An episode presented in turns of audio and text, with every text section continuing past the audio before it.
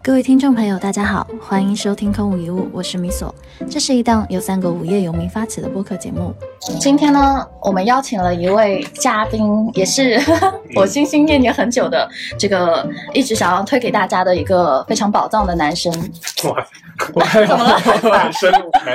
男生，男生哦，OK，男生因为你那个群名和这个不一样，对，哦，对我哦哦，我都男哦三十好几个 人了，男生，你该说应该是一个不一位大 爷，一位叔叔，但是你看上去的确还是蛮年轻的因。为我我嗯基本基本上能从你就是邀嘉宾，我能感觉到你对谁真正有兴趣。嗯就是我们之前有一直有大概有三个嘉宾想要聊，但是应该对，在就一去直年，放在我们的那个在线文档里面，就再也没有人 去挖了。嗯，大概从去年的十一二月吧到现在，对，嗯我今天就写一封道歉信给那三个人，没有没有，哎，就他是写，有有时候我觉得这个东西就是缘分。然后今天这个好像不是缘分，对嗯，不要乱用这个 没词。没事，就今天大家你看，就是相互坐在线下，然后四目相对，嗯，呃，有这样的一个场景，我觉得是很难得的。八木讲八的。木吧，八木，不好意思，就太激动了，今天。 今天这个节目是范米索和拆的台朋友们的一期节目，对哇靠，真的是老脸丢尽，不重要了。那我觉得我我就不介绍你了，因为我觉得我之前在朋友圈，呃，应应该是介绍蛮蛮久的你了。谢 谢。然后你要不自己介绍一下吧，就是跟我们的观众哦，我一般介绍的时候都说我叫葛旭，嗯，诸葛亮的葛旭是东升的旭，然后你们去谷歌我一下，一般都这样介绍。哇，高这级不啊就是大佬的介绍办法啊，对，吗？我不想和你就是说你们只多废搜话搜。我的名字就好 了。得搜我名字就好了。但后来发现好像搜出来之后都是知乎上的负面评价，于是我就不这么不这么介绍我了。哦，对对对对对，我哦有有一次，就是因为我喜欢就是看一个人，我如果很喜欢呃这个人或者是他的东西的话，我会去搜他的信息嘛。嗯，然后的确就是刚才你提到知乎的那个，我当时觉得，哎，我当时看到一条，我应该给你们两个发过对吧？呃，是什么邪教之类的，啊邪教嗯对头，对对对对。 我觉得太帅 了。你在这里逼逼一下，就是对逼逼一 下，因哦为因为嗯如然果后如果这个人长得吧，或者说做的事儿跟邪教看起来一点边儿都不搭的话，这个批评就没有什么问题。嗯，对嗯但是我自我感觉还是有一点嫌疑的，所以我哦特别着急撇清这种关哦系。 ，OK，嗯但大家话是这么说，但其实很难，因为我们学传播都知道嘛，就是如果接受的人跟你没有信任的话，不管你讲什么，对，他他都是可以会找出一些他会呈证据来现的出一对种对对狂热的一种嗯一种呃一种情绪。然后呢，有特别有意思的是，嗯，我最开始的时候会去普及这个批判性思维，尤其是逻辑思辨这一块儿，嗯就是非形式逻辑这一块儿。呃，那么它出现了一个特别矛盾的地方，就是学会了或者是一定程度上入门了非形式逻辑的人嗯，他体现出来了对非形式逻辑一种非理性的狂热。嗯明白了，明白了，哦是啊，对他就是这很有意思。就非理性的狂热与理性，嗯然后这个对我来说就陷入了一个无解的这样一个一个漩涡。嗯嗯所以呢，就最后就开始往上要去补，比嗯如说补认知偏误嗯嗯，啊，比如说哦你你你对呃，比如说我会跟他讲愚蠢之巅是什么意思，就是那个达克效啊，我应是知什么道意，思。对对对，然后后来呢，这个达克效应讲完了之后呢，大家又开始用达克效应又开始狂热于这样一个事情，嗯于是就继续往上补，说你的这个认识或者说你现在的这种心情心境不应该是这样嗯的，还是要谦卑一下，还是要平静一下。所以每一次呢，再去讲一些好玩有意思的事情的时候，就会有嗯学生们，他会对新的事情又开始产生那种狂热的啊这种感觉， OK 而每一次都是我更希望他学了这个东西之后不那么狂热，但每一次都事与愿违，然后把这种情绪推到了一个又一个的高峰。哎，你有想过是为什么吗？就是就是呃，你你本来的意图应该是希望通过这套呃，比如说理论或者是工具，让他们变得不那么的狂热，所以你会去科普新的东西。但是对事与愿违的，就是他们变得更狂热。你觉得是他们对理论更狂热，还是对你说的那个理论？就是因为你在讲述表达的时候，我我觉得狂热吧，狂热和惊奇这两个词，它只有密度上的区别。嗯就是如果一个人从小就一直好奇一件事儿，而且这个好奇心是不被打压的，对，呃，那他倾向于持续保持这种温和的好奇，这是为什么？这是为什么？喜欢这个，但是大陆这个这个呃，无论是家庭教育环境还是学校教育环境，其实对问为什么或者是好奇心打压的是比较严重的。是我始终认为人的好奇心总量是是一生中是一样，所以你曾经没有问过的这个为什么，在突然间接触到了这样一门创造惊奇感，本来是为了创造惊奇感的嗯这样一些课程也好、文章也好的时候，它突然间就被打开了，啊嗯于是明白极度浓缩的惊奇感，它就变成了一种狂热的情绪。嗯，这个是这个是我的所以点你。觉得狂热并不是盲从，而不是说盲从，会我新因为世界大我因为我陆嘛明显感觉到同学们他其实嗯在非常努力的撇清自己跟。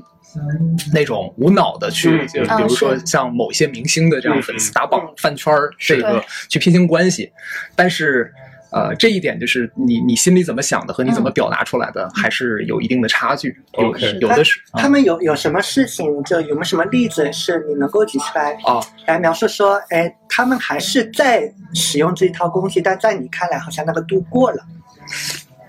我觉得倒不像是度过了，他倒是有一些基本的技能还没有具备。嗯我这样说吧，比如说在社群里面，嗯就咱们简单的说，微信群也好，QQ 群也好，嗯、我当我带着一个人或者带着一群人去入门边缘思维的时候，肯定是从定义开始说起，嗯就是是呃适合、为何、如何这样走下去。你说这三个问题是很关键的。嗯，那么。如果你刚刚明白这个世界，去思考这个世界，一般来说都是我先搞清楚对象，我问是什么的这个问题之后，就会开始对其他人品头论足，说，嗯啊、你讲的这个事情定义是不清楚的， OK 嗯凡事先定义。它就是在社群里面就会出现一种大家讨论了一件事儿，其实我们也知道有很多暂没有被定义清楚的对对对，概念，嗯实际上是一种约定俗成的一种说，比如说文化，嗯这个就很难被定义，对不对？嗯对啊、像我前几天看那个中呃中国历史呃中国文化的展望的时候，一开始一章有四十七种定义，对吧？嗯。但是社群里面就会经常出现说，那你说这个事情你怎么去定义它 呢？啊，然后最后就变成了一种关于定义的一种杠，啊，我懂，大概是在这样逻辑上的哦纠在缠。逻辑上的一种纠缠，你一定见过这样一种情况啊，一种死循环。嗯呃，我之所以说这种情况更不像是他对这个事儿的呃过于执着，而更像是对某一些技能的缺失，其实是跟呃就是亚里士多德有一个说服就修辞修辞学嘛，嗯他说要讲 logos。对嗯 ethos、pathos，呃，logos 就是讲逻辑，嗯以理以理服人，就是你想说服别人的话，嗯你要讲道理。对然后呢，ethos 是讲讲情，呃，不，pathos 是讲情。嗯然后呢，ethos 是一个很有意思的东西，它叫做声望或者是可信度。叫 OK credibility，嗯，or authority or characters 是这个样子。其实，当我们去说服其他人，或者在一个社群里面跟一群陌生人去打造一种权威感，或者说你这个圈子想更加具有外延性，就是吸引新人不断的进来，有一种独特的温暖的气质的话，呃，一般人一般来说，我们都是通过在不断的去考虑其他人的感受，嗯然后打造自己的某种可信度，就是我做过什么。比如说你在对社群里面，你经常为大家去啊、准备资料，或者是分享好玩的东西，嗯那后面人们才会去听你说理。所以对 logos 就是说理这件事儿，一定是在人想听你说话之后才会发生的事情。嗯明白，啊、所以很如果如果你是一个，比如说我曾经是我换了一个小号进了我自己的社群，那我说话是被无视的，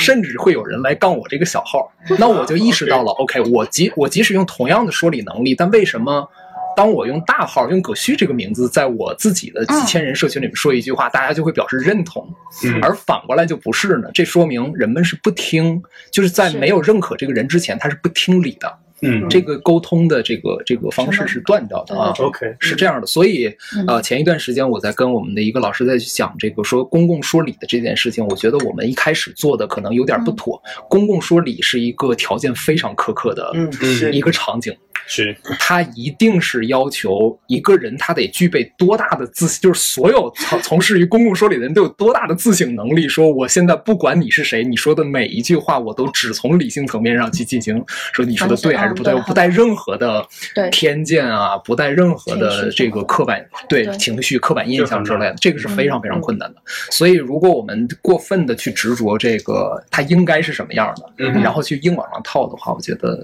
这个起不到到一个，就刚才呃一一咱们不久前聊到那个由由由虚入实嘛，嗯嗯谈虚的这个地方面临的这个实战层面上的这个时候，就出现了一个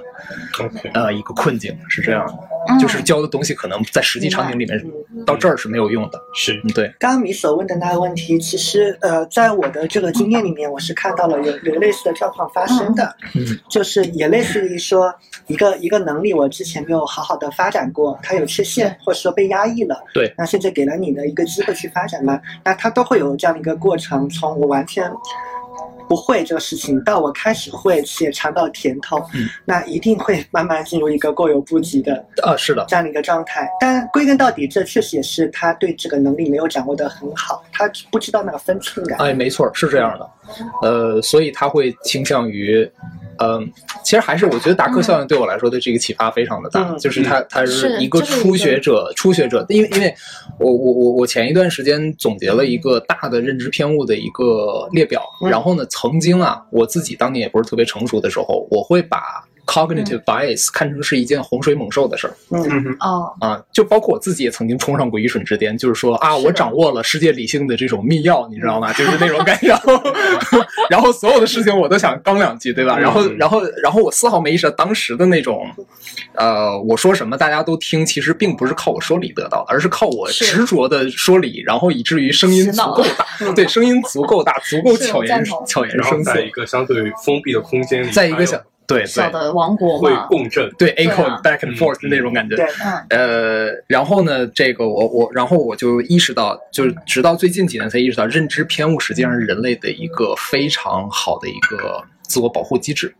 呃嗯，认这所有的个认知可以偏误啊、嗯然后其实认知偏误指的是快捷思考法 （heuristics），就嗯很简单，快捷思考法，对吧？然后你呃，比如说确认偏误，人们在在迅速寻找有利于自己证据的这个事情，这嗯就是一个快捷思考法。为什么呢？因为我们呃人类的大脑在这几千年，就是文明进化这个过程中，生理层面上是没有发生过任何变化的。是那如果我们这颗大脑是非常适配于这个原野的这种生全活，现代社会，对前现代社会，那个时候思考不需要太多，行动是重要的，是没错。保命是重要的，所以对一它就非对嗯常像那种 RPG，就前面出现个剑齿虎，对不要对对多想， 对是不要多哪想种一定的，是所以像打王者荣耀也是一样的，嗯对有的时候不用想那么前几天我还我还应应该是发了个朋友圈还是什么，嗯就是说，呃，大脑的这个机制，它就决定了它能够让你很好的苟着，啊，但是对它对是不对，负责嗯让你幸福快乐的。哎，对对对，嗯所以认知偏误是让你能活下来的一个东西。 是啊，然后但是但是你会发现，文明再去进展的时候，它之所以变成偏误，是因为曾经的原始社会的快捷思考法不太适合我们现在过一个美好生活。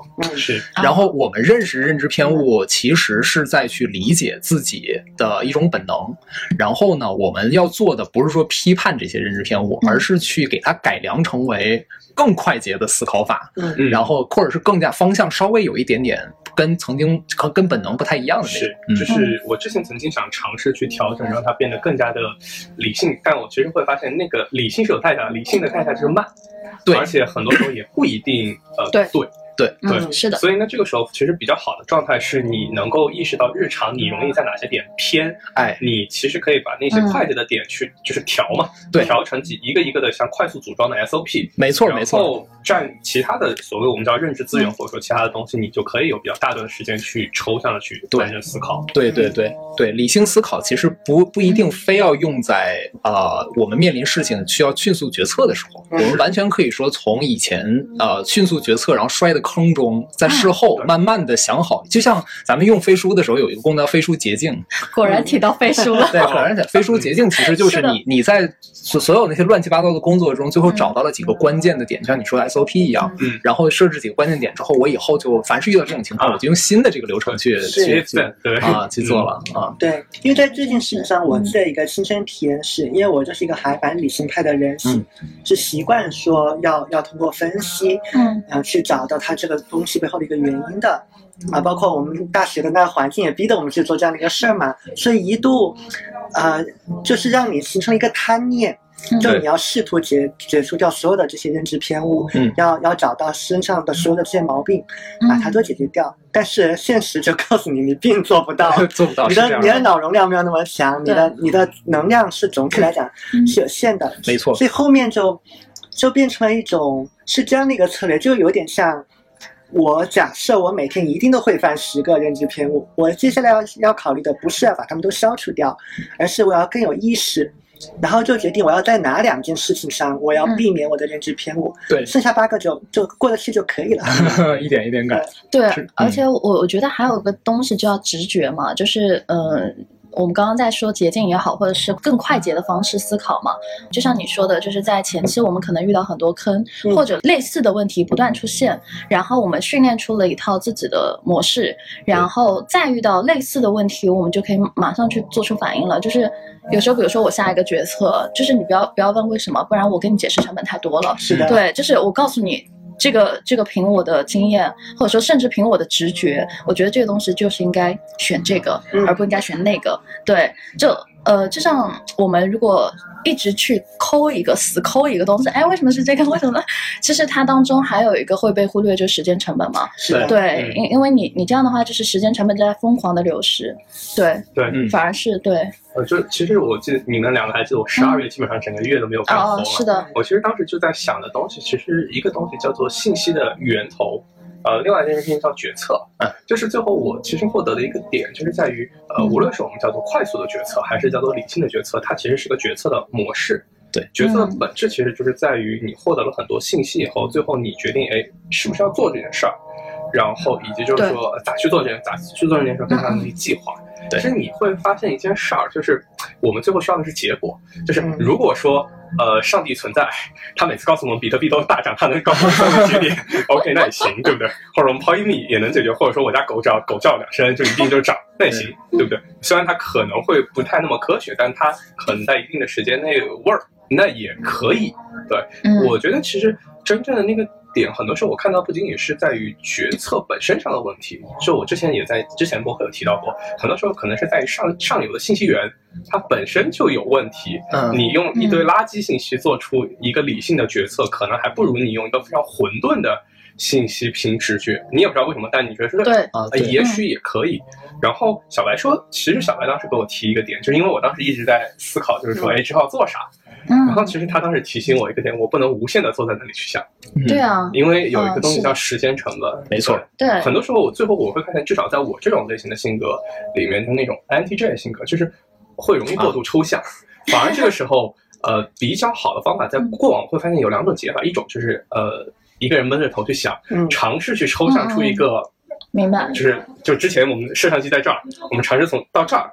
然后你也许能看清楚整个战场，但其实还有一招就是你冲出冲出去，呃，先砍两个人再说。哎，对， 这个这个我比较认同。对，对，刚才说到那儿的话，其实我我我我曾经想过关于理性的这个发生的地点啊，更简单的一个想法是这样的，嗯，理性思考逻辑这这一块儿，它其实分两个场景，一个是说出来，就是我们所说说理，嗯，呃，一个是行动中，行动中就包含很多了，包括决策，包括思考这件事儿。是其实我觉得理性 logos 这个东西应该停，应该呃保证它停留在行动上面。说呢，看情况。嗯哼，也就是我我举一个例子吧，比呃，这个比如说有一个有一个特别感性的一小伙子，嗯嗯，然后他就呃发小脾气，嗯，跟他女朋友发小脾气。如果他女朋友是一个比如说这个生物学的这个博士的话， ，OK，嗯理性思考，理性思考的结果应该是去分析这小伙子，OK，你的生气的来源是为什么对对对如何如何，你的你的大脑中有什么样的化学机制。嗯，但是理性的表达在这个地方是不合适的。是的，他说，如果他说这个你现在正在经历着某种激素的变化， 嗯所以你有现在不理性的这种说话，我觉得他们两个人会打起来会崩 的的，啊真的会崩的，倒，会崩的。的。所以他真正再去接下来去表达的时候，其实未必用的是说理这种方式，他可以说情，嗯他可以甚至什么都叫不做说，内外两层皮，那压两层皮是就哎的。是对你的对对脑子里面可以有一套东西，是的但你输出的信息可千以万不是要完是全那不个嗯一样。对对对，尤其是尤其是我再去想，如果嗯他直不愣登的就把这种说理甩到别人脸上的话，这种行为本身是不理性的。是是，而而且情商很低，我觉得这种 因为你行在脑为子里面思考是目的，你说出来的话是为了达成目的，对对嗯而你不能就是有点像，就就像小白一般的沟通模式，小白脑子里面会有一些奇奇妙妙的思考的东西。 是啊举个例子，一肚子坏水。对嗯 那这个时候他不能直接把坏水倒出来，就是我要准备给你端上杯坏水，嗯他一定要换一个方式对。所以他的目的是让你喝下那杯坏水，但是嗯，嗯是的，是的为。什么你把我说的感觉那么邪恶？神神仙水。各位听众朋友，大家好，我是米索。如果你喜欢空无一物，不妨考虑成为我们的会员。与此同时，你还可以加入我们的空想家俱乐部，每周可以收到一份有趣有料的 newsletter，每月一次抽奖活动，还有线下活动也会优先获得门票权，并有机会解锁各种神秘惊喜哦！快来点击播客简介的链接报名成为空想家吧。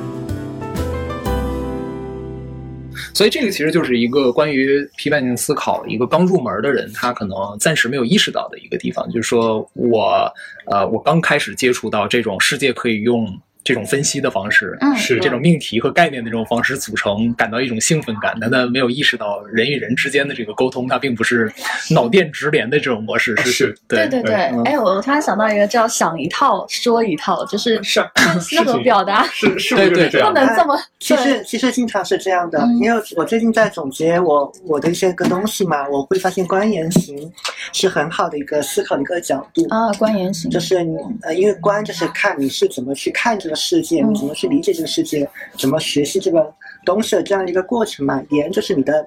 你日常你在说什么，或者你在写什么嗯对东西，行就是你的那个 behavior 嘛。嗯其实从这三个角度上来讲，你都会发现自己身上。其实绝对没有你，你很快就会发现你的对理性是非常有限的。对，比如说你你看东西，呃很难做到说时时刻刻都去分辨，哎，这到底是个论点还是一个事实？嗯，他或者说他在他在表达一个事实，还是说他在传递一个情绪，对吧啊？是你不一定有有那么对清晰的，而而且大部分情况下是不清晰的，你会顺着你的本能去走。那说话就更是了，对吧？呃因为我干过一个事情，就是在我跟人家聊天的过程里面，嗯呃，可能我跟人家，比如说面对面的咨询什么，嗯然后人家觉得也 OK，我就录了一个音，回去用那个飞书嗯 做广告，飞书妙计转成文字稿嘛。你你去看你的语言，你就会发现这是我什们哦说么了鬼多，少 钱？你是什么鬼？比如啊说我最近就会发现，呃，如果我的那个语言你把它转成文本，里面嗯会有很多废词，就很多因为、所以、然后、然后。但你写文章，你绝对不会出现那些词，因为你知道它没有因果关系，它也没有一个对直接的关系嗯是。我各但种是语音转文字转，但是你 在表达嗯时，对它就是会。那在那一刻，你就知道，其实你在无意识的说东西的时候，有可能对于别人来讲是一种干扰，嗯因为他嗯他的信息并不见得被吸进有你想的吸收那进么去的对精对准。对对对，嗯，那这个行为是就更不用说了，刚才对聊到那么多，这个其实就是那个信息和信息传递的折损率的问题。对对对，其实是偏信息论的那一套对逻辑。嗯对嗯其实其实跟那个一开始你们找呃这个米索找我说要就是要问我要做什么，嗯就是具体做的这件事儿本质是什么。嗯，然后其实就跟刚才咱们谈到这有关系。我这这么多年就做了一件事儿，叫做啊、最大程度的降低知识和技能在传递过程中的折损率。 OK，只做这一件事情嗯，因为啊、呃就是就是看一个教育者的，就是什么是怎么去区分一个普通的老师和一个想做教育者、教育家的老师。嗯那承认教育的方法好好定义。啊、是的是的，对它它区别就在于嗯呃。有的人在享受教学过程中自己站在舞台中间的那种开讲坛、对秀场的那种感觉嗯，所以他其实并不是在去对降低，对嗯他其实管的是信息输出了，我不管你怎么去对对对，输入反馈对 OK，对，然后我我的话，可能就像你刚才说那个第三方视角一样，嗯我我那个很赞同。我有时候站在第三方视角的时候，我就感觉我这儿可能会源源不断的输出很多东西，然后到某一个地方就被挡住了，嗯嗯就是有点像丢包嘛，就对是啊，对，丢包。然后我关注的是这个丢包率有点高啊，嗯啊是这样的，就是 OK，啊，然后这样的话，所以才有后面就是呃提出的一些点，比如说教育不等于教学，嗯，嗯我讲了十件事儿，到你这个脑海里面只剩下一件事儿的话，那我接下来能做什么呢？开更多的课吗？ 讲一百件事儿让你留下十件事 儿，这是一种方法嗯。但是更好的一种 是的方法是可以利用其他的方式，嗯比如说 project based learning 是一种方式嗯是啊、比如说这个呃练习、反馈、反思、实践、跨学科，这些都是一种方式。嗯甚至现在我开始给对这个同学们发这种所谓惊奇短信，就是哦，那个微信，哦嗯，是这样有的，经微济短信其实就是你只要呃，就是加我企业微信，我是就就就嗯只要有二维码就能加上有嘛，互加动啊、嗯加上之后呢，每一天我会写一个一千字儿的一个小作文儿，叫做分享我今天的惊奇感给你。 OK，那这个惊奇感呢，它只有一个目的，它不会长篇大论一件事，它可能是一个小嗯故事，嗯嗯它可能是一种感受，它可能是几个关键词或者一个书单，有可能也是个广告。那这样的话，在每天晚上十一点多的时候，我会把它推给那现在是三千，已经刚刚达到三千人，嗯会直接以私信的形式推给三千人哇，啊。那这样的话，他收到了之后呢？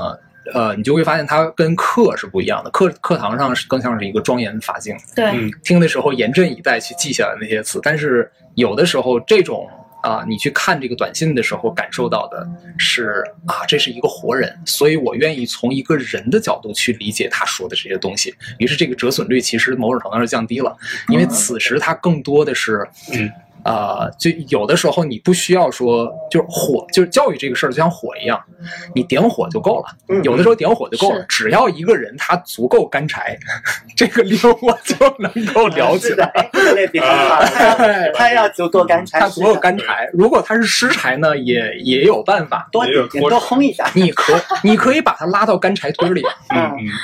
嗯，不一定呃也是是不一定我也一是定要全程的这一辈子我在旁边给你煽风点火。啊对，但是如果它本身不是柴火，它是一个不可燃物质，那啊其实你是做不到的。对嗯啊嗯，那个时候就涉及到那那那个我我觉得只能通过一些政治层面上的一些做法去，比如强行去推，这是属于社会社会制度去解决的问题了，嗯不是某个体的教师去解决的问题了。 OK，嗯，其实就跟那个嗯，稻盛和夫说的自然型、可燃型和不燃型嘛。嗯你遇到一个不燃型的，我的天呐，就是就是你叫不醒，很难去叫醒那个呃所以所你谓有的不丰富的燃经型。 验，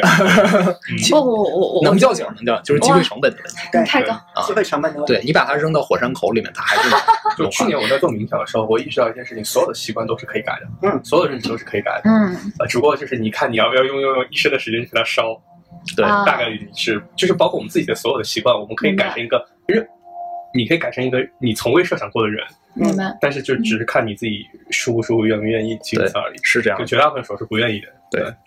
哎，对说到这个点，其实我我很好奇，不知道在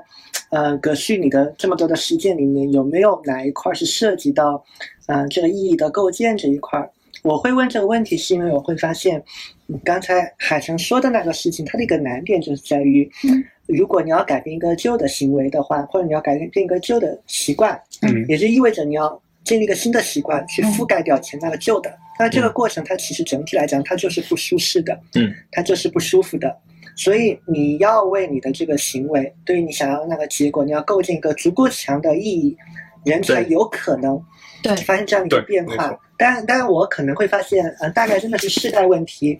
啊，经济发展的这个阶段问题吧。现在就是空心感的人会很多，啊他们这个意义就是非常不清晰。那你当然可以用到一些教练的手法去、嗯去帮他打开，但是你一次你能影响的人很少嘛，对，你只能影响少量的人。那我不知道在更大范围上去解决这个问题，你有没有什么经验？有啊，呃，有当然有了。那个人，比如说教人文的话，嗯对，嗯呃，我们我们都有一定的在做的，都有一定的人文基础。嗯，呃，人文这个东西呢，就是有两两个部分，一个是知美，一个是知用。人嗯文、人文之美和人文之用，仰望星空和脚踏实地两个部分。呃，曾经有一个老师教育者也是问我这样嗯一个问题，说你教这个，比如说历史，我是历史学对专业嘛，嗯啊，历史学专业它有没有就是能能够超越其他学科的这个这个这个地方，或者说嗯，OK，啊、或者比如比如比如说，呃尤其是他举了这样一个例子，就是关于创造性，历史学如何能跟创造 creativity 联系在一起？啊对嗯嗯然后我是这样回复他，我说呃，简单的说不能，就是没有、没有 creativity 啊、嗯但是。呃，我们不要把 creativity 想成和其他的一些品质想成是并列的，在一个平面上的东西，在一个高度上的东西。嗯 creativity 是一个比较高的一个能力，然后呢，任何触达到那个点的时候，实际上是需要一个底座的。啊对嗯人文博雅其实就是在这个底座儿，它在构建这个底座上。换句话讲，你要想够到 creativity，你得 OK 通过这个梯子上去。当然，我说历史学里面，比如说考据这个技能，其实对于说你进行科技创新是没有太大的意义的，因为你完全可以通过别的方式获得这种信息检索的这种能力。所以这样的话，只需要把这个底座部分，比如历史学、政治、哲学等等这些学科里面的嗯能够普世的、能够通用的，以及能够为其他人提供机会成本最低的这种这种奠基的这个部分拿出来，它就叫人文之用。举一个例子，嗯政治哲学，你真的不需要把卢梭、霍布斯这些人的理论如数家珍，或者他哪年出生的，嗯哼，啊，还是说这个对康德对卢梭有一些想入非非的想法？这些故事对你 对对你的这个底座的构建没有太大的意义。但什么是有意义的呢？比如说应然和实然的区分，嗯哼这个是有用的。 ，OK，所以它是不矛盾，就是你学这个东西，比如嗯说我在一开始去构建一个线上的一个学校的时候，我嗯教什么？嗯是汗牛充栋的学问，我是不会去全教它的。嗯我可能教的仅仅说是，首先你明白，就是第一节课我就先跟你讲，就是应然和实然。然后历史学的第一节课我就说，历史学不是关于这件事儿是怎么发生的，嗯它更多的是关于我和历史学家是怎么知道这件事儿发生的。 OK，这个是我要给你讲的东西，而且后面的所有我讲的例子都是跟这件事有关。那具体这件事到底是怎么发生的话，嗯它不在我的课上的这个任务范围之内，它不在我教学目标上面。嗯嗯，所以你会发现，呃，通过这种方式，我不至于说最后把我的课讲成了百科全书一样的东西，对因为对我来说是一个永久的负担，嗯因为你所有的信息都在，就等于所有的信息都不在。 OK，嗯一个拥有所有信息的数据库，如果没有搜索引擎的话，这个数据库等于是嗯不存在。是对对它是找不到对必要的东 西。对，是这嗯样的。所以，所以这样的话，我就这个在一开始去定义我讲课的时候，跟其他的讲这个历史老师啊、政治哲学老师啊和书书斋里面大学墙内的这个老师讲的区别在哪儿？嗯，它就在于我讲的东西都是既符合人文之美。嗯也符合人文之用的那个小小的那个交集，嗯然后嗯我最后慢慢就变成了一个点滴把火的那个人，而且我一开始能力有限，只能点干柴，嗯然后嗯我会去通过社群和这种奇奇怪怪的写文章的这种方式去号召那些干柴去点他旁边的人。 ，OK，等我有了力量的时候干柴，啊， 如果有力量的时候，包包括后面力量也会强大。这个力量包括不限于我自己的思考和积累，和呃在行业里面被人信任，还有这个公司的这个资产等等，嗯在种起来的时候，我才去考虑说用更复杂的方式去试一试那些可能好奇心没有那么重的，或者对说嗯呃，这个暂时没有那么多预算和经费去完成这些玄之又玄的这个学问的这些人是物，我应该给他提供什么，给他降低什么样的成本？其实我刚刚在想嗯，这是我其实今天最想跟问你的问题啊，就是我不是直觉哈，应该会有很多人会去 challenge 你，呃，教的东西也许不能直接有用，嗯，然后我不知道你当时会怎么样去想这件事儿，因为其实就是呃，比如例子像我们三个嗯在做空无一物的时候，一定会有人 challenge 我们，呃，在说的东西不是直接有用的，嗯嗯嗯呃，然后至少在我这边，我经常的解决方案呢，就是我会发展出一个我不一定喜欢，但是特别赚钱的生意作为对抗，哦，呃就是本质上就有点像，就是我在做一件没有卵用的事情，然后他们说你真没用啊，然后我就用用人钱民来币把它拍醒，对，就一张一张的拍醒它，对，OK。然后就是我会，我觉得这个好像是我过往从小，就是我从小一直非常，呃，就我幼儿园没怎么上过，就是我基本上小学也好像就有点划水过去，高中就只读过半年书，嗯我就一直就划过去的。所以其实，呃，我自己会觉得有件很有意思的事情，我从小就非常喜欢那种就没有卵用的东西，嗯比如像。就是看各种各样的百科全书，包括后来读历史，呃，但其实我们一直小时候有一个非常强的一个指标，会告诉你你得做些有用的事情。就我会发现，我之前所有的行为模式其实就是对抗我要去保护那个嗯我觉得没有卵用的东西，啊哦明白然后就要发展出一支像强大的军队啊，把所有就是说没有卵用的，就是 按在底下摩擦，明对。啊白然后，但是其实你我会发现你在做的事情，其实你是采用一个非对抗的方式啊，是的，啊去解决这个问题。我对抗过，嗯嗯没什 么没什么卵 用。 ，OK，你的你的那个对抗经历是是怎么样的对，呀我？很好奇呃，。对抗经历是怎样的？嗯对抗经历是这样的：一开始就是直接啊、呃直接比较刚的说，呃，你你有可能是你觉得它没用，有可能是你不知道怎么用，因为越有用的东西越难用。啊，对，就是你会觉得像个屠龙术嘛，对不对？对，屠龙术对，这屠个龙术就是你你可能不知道怎么用，所以这个应该是你自己的问题。就是我直接会怼回去，嗯就是你你没到那个段位呢， OK，不要这 样。但但是是思考方式总是就是说，既然你说没有用，那我就涂个龙给你看看吧，啊 对吧？嗯，对，这但屠屠不屠龙，我觉得他如果要都没有意识到我已经屠过龙了的话，那嗯我就、就我本身你把哲，比如说我我办了一个格致学院，对吧？嗯是这个哲学这个东西，对，我能忽悠，应该用忽悠这个词，其实是连哄带骗的就把两千多人过来跟我去学，跟我们这些老师去去学这对嗯个分析哲学这件事，本身就是已经给你在你面前展示了屠龙之术了。 OK，就是我再去说服别人去接触一个看起来无用之学，并让他们觉得有用这件事儿。的根源就是嗯就是来源于我那个无用之学， OK，对这个本身就是，所以牛所逼以，但但我但我不倾不倾向于这么，后来我就不倾向于这样跟他去去进行对抗了。嗯，那呃，后来换了几种对抗策略，但似乎原来的这一点好像是一个必经之路。对，是必经之路，是的嗯对，，一开你始得通过我用嗯我的这套屠龙对之术，我去做一些东西，形成我的 credibility，嗯没然后错才。会有下一步。没错，所以这也是这个去连续创业者可能会更容易在商业上取得成功的这样一个点，因为他在他其实需要把自己的一些东西在其他的行业里面验证一下。嗯那你比如说我自己在拉美的这个生活，包括嗯嗯啊这种方式会会能验证的，包括我以前在呃新东方嗯做啊做的相对风生水起的时候，这也是一种验证。包括我自己有的时候可能北大这个这个这个名头我平我特别不喜欢用，但有时候它真的挺管用的。嗯就是当你你一说这个对北大对吧，然后甩出来了，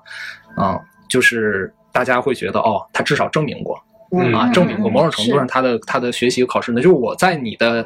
你曾经付出，就是就是考试本来是我一个短板，但我的这个短板在你的长项面前仍然是比你还要长长。板对对对啊，那这样的话，那我说我真正长项的话，你自己想吧。其实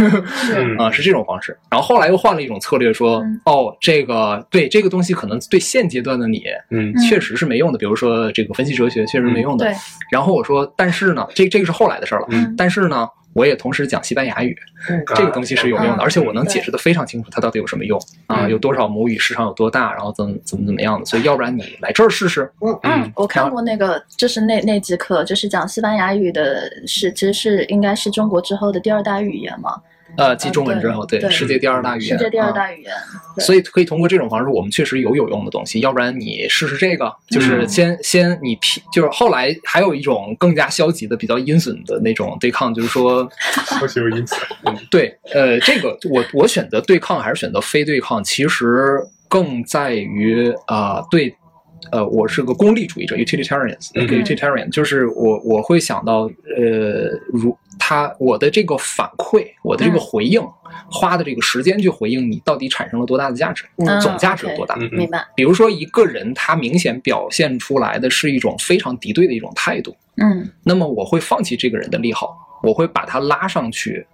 去类似于网络言论鞭尸的一种行为，并且把这个东西扩大化，然后这样的话会吸引更多的这种态度跟他对立的这种人聚到我这个地方来。嗯，OK，那如果他是一个明显看起来是一个，嗯，就是他仍然是在迷惑或者迷惘中，他也觉得可能有点什么用，嗯那这个时候我要展现出来，一定是非对抗的，因为它是一个，如果你把社会的这个舆论分成阵营的话，它是个中间派，嗯对我要去拉拢他，对，我要去说服他，我要去把这个孩子的这个观念给他搬过来，因为他对是一个很典型的例子。那这样的话，跟他类似的人其实就会得到一个更清楚的这样一个答案。嗯， ，OK，那如果他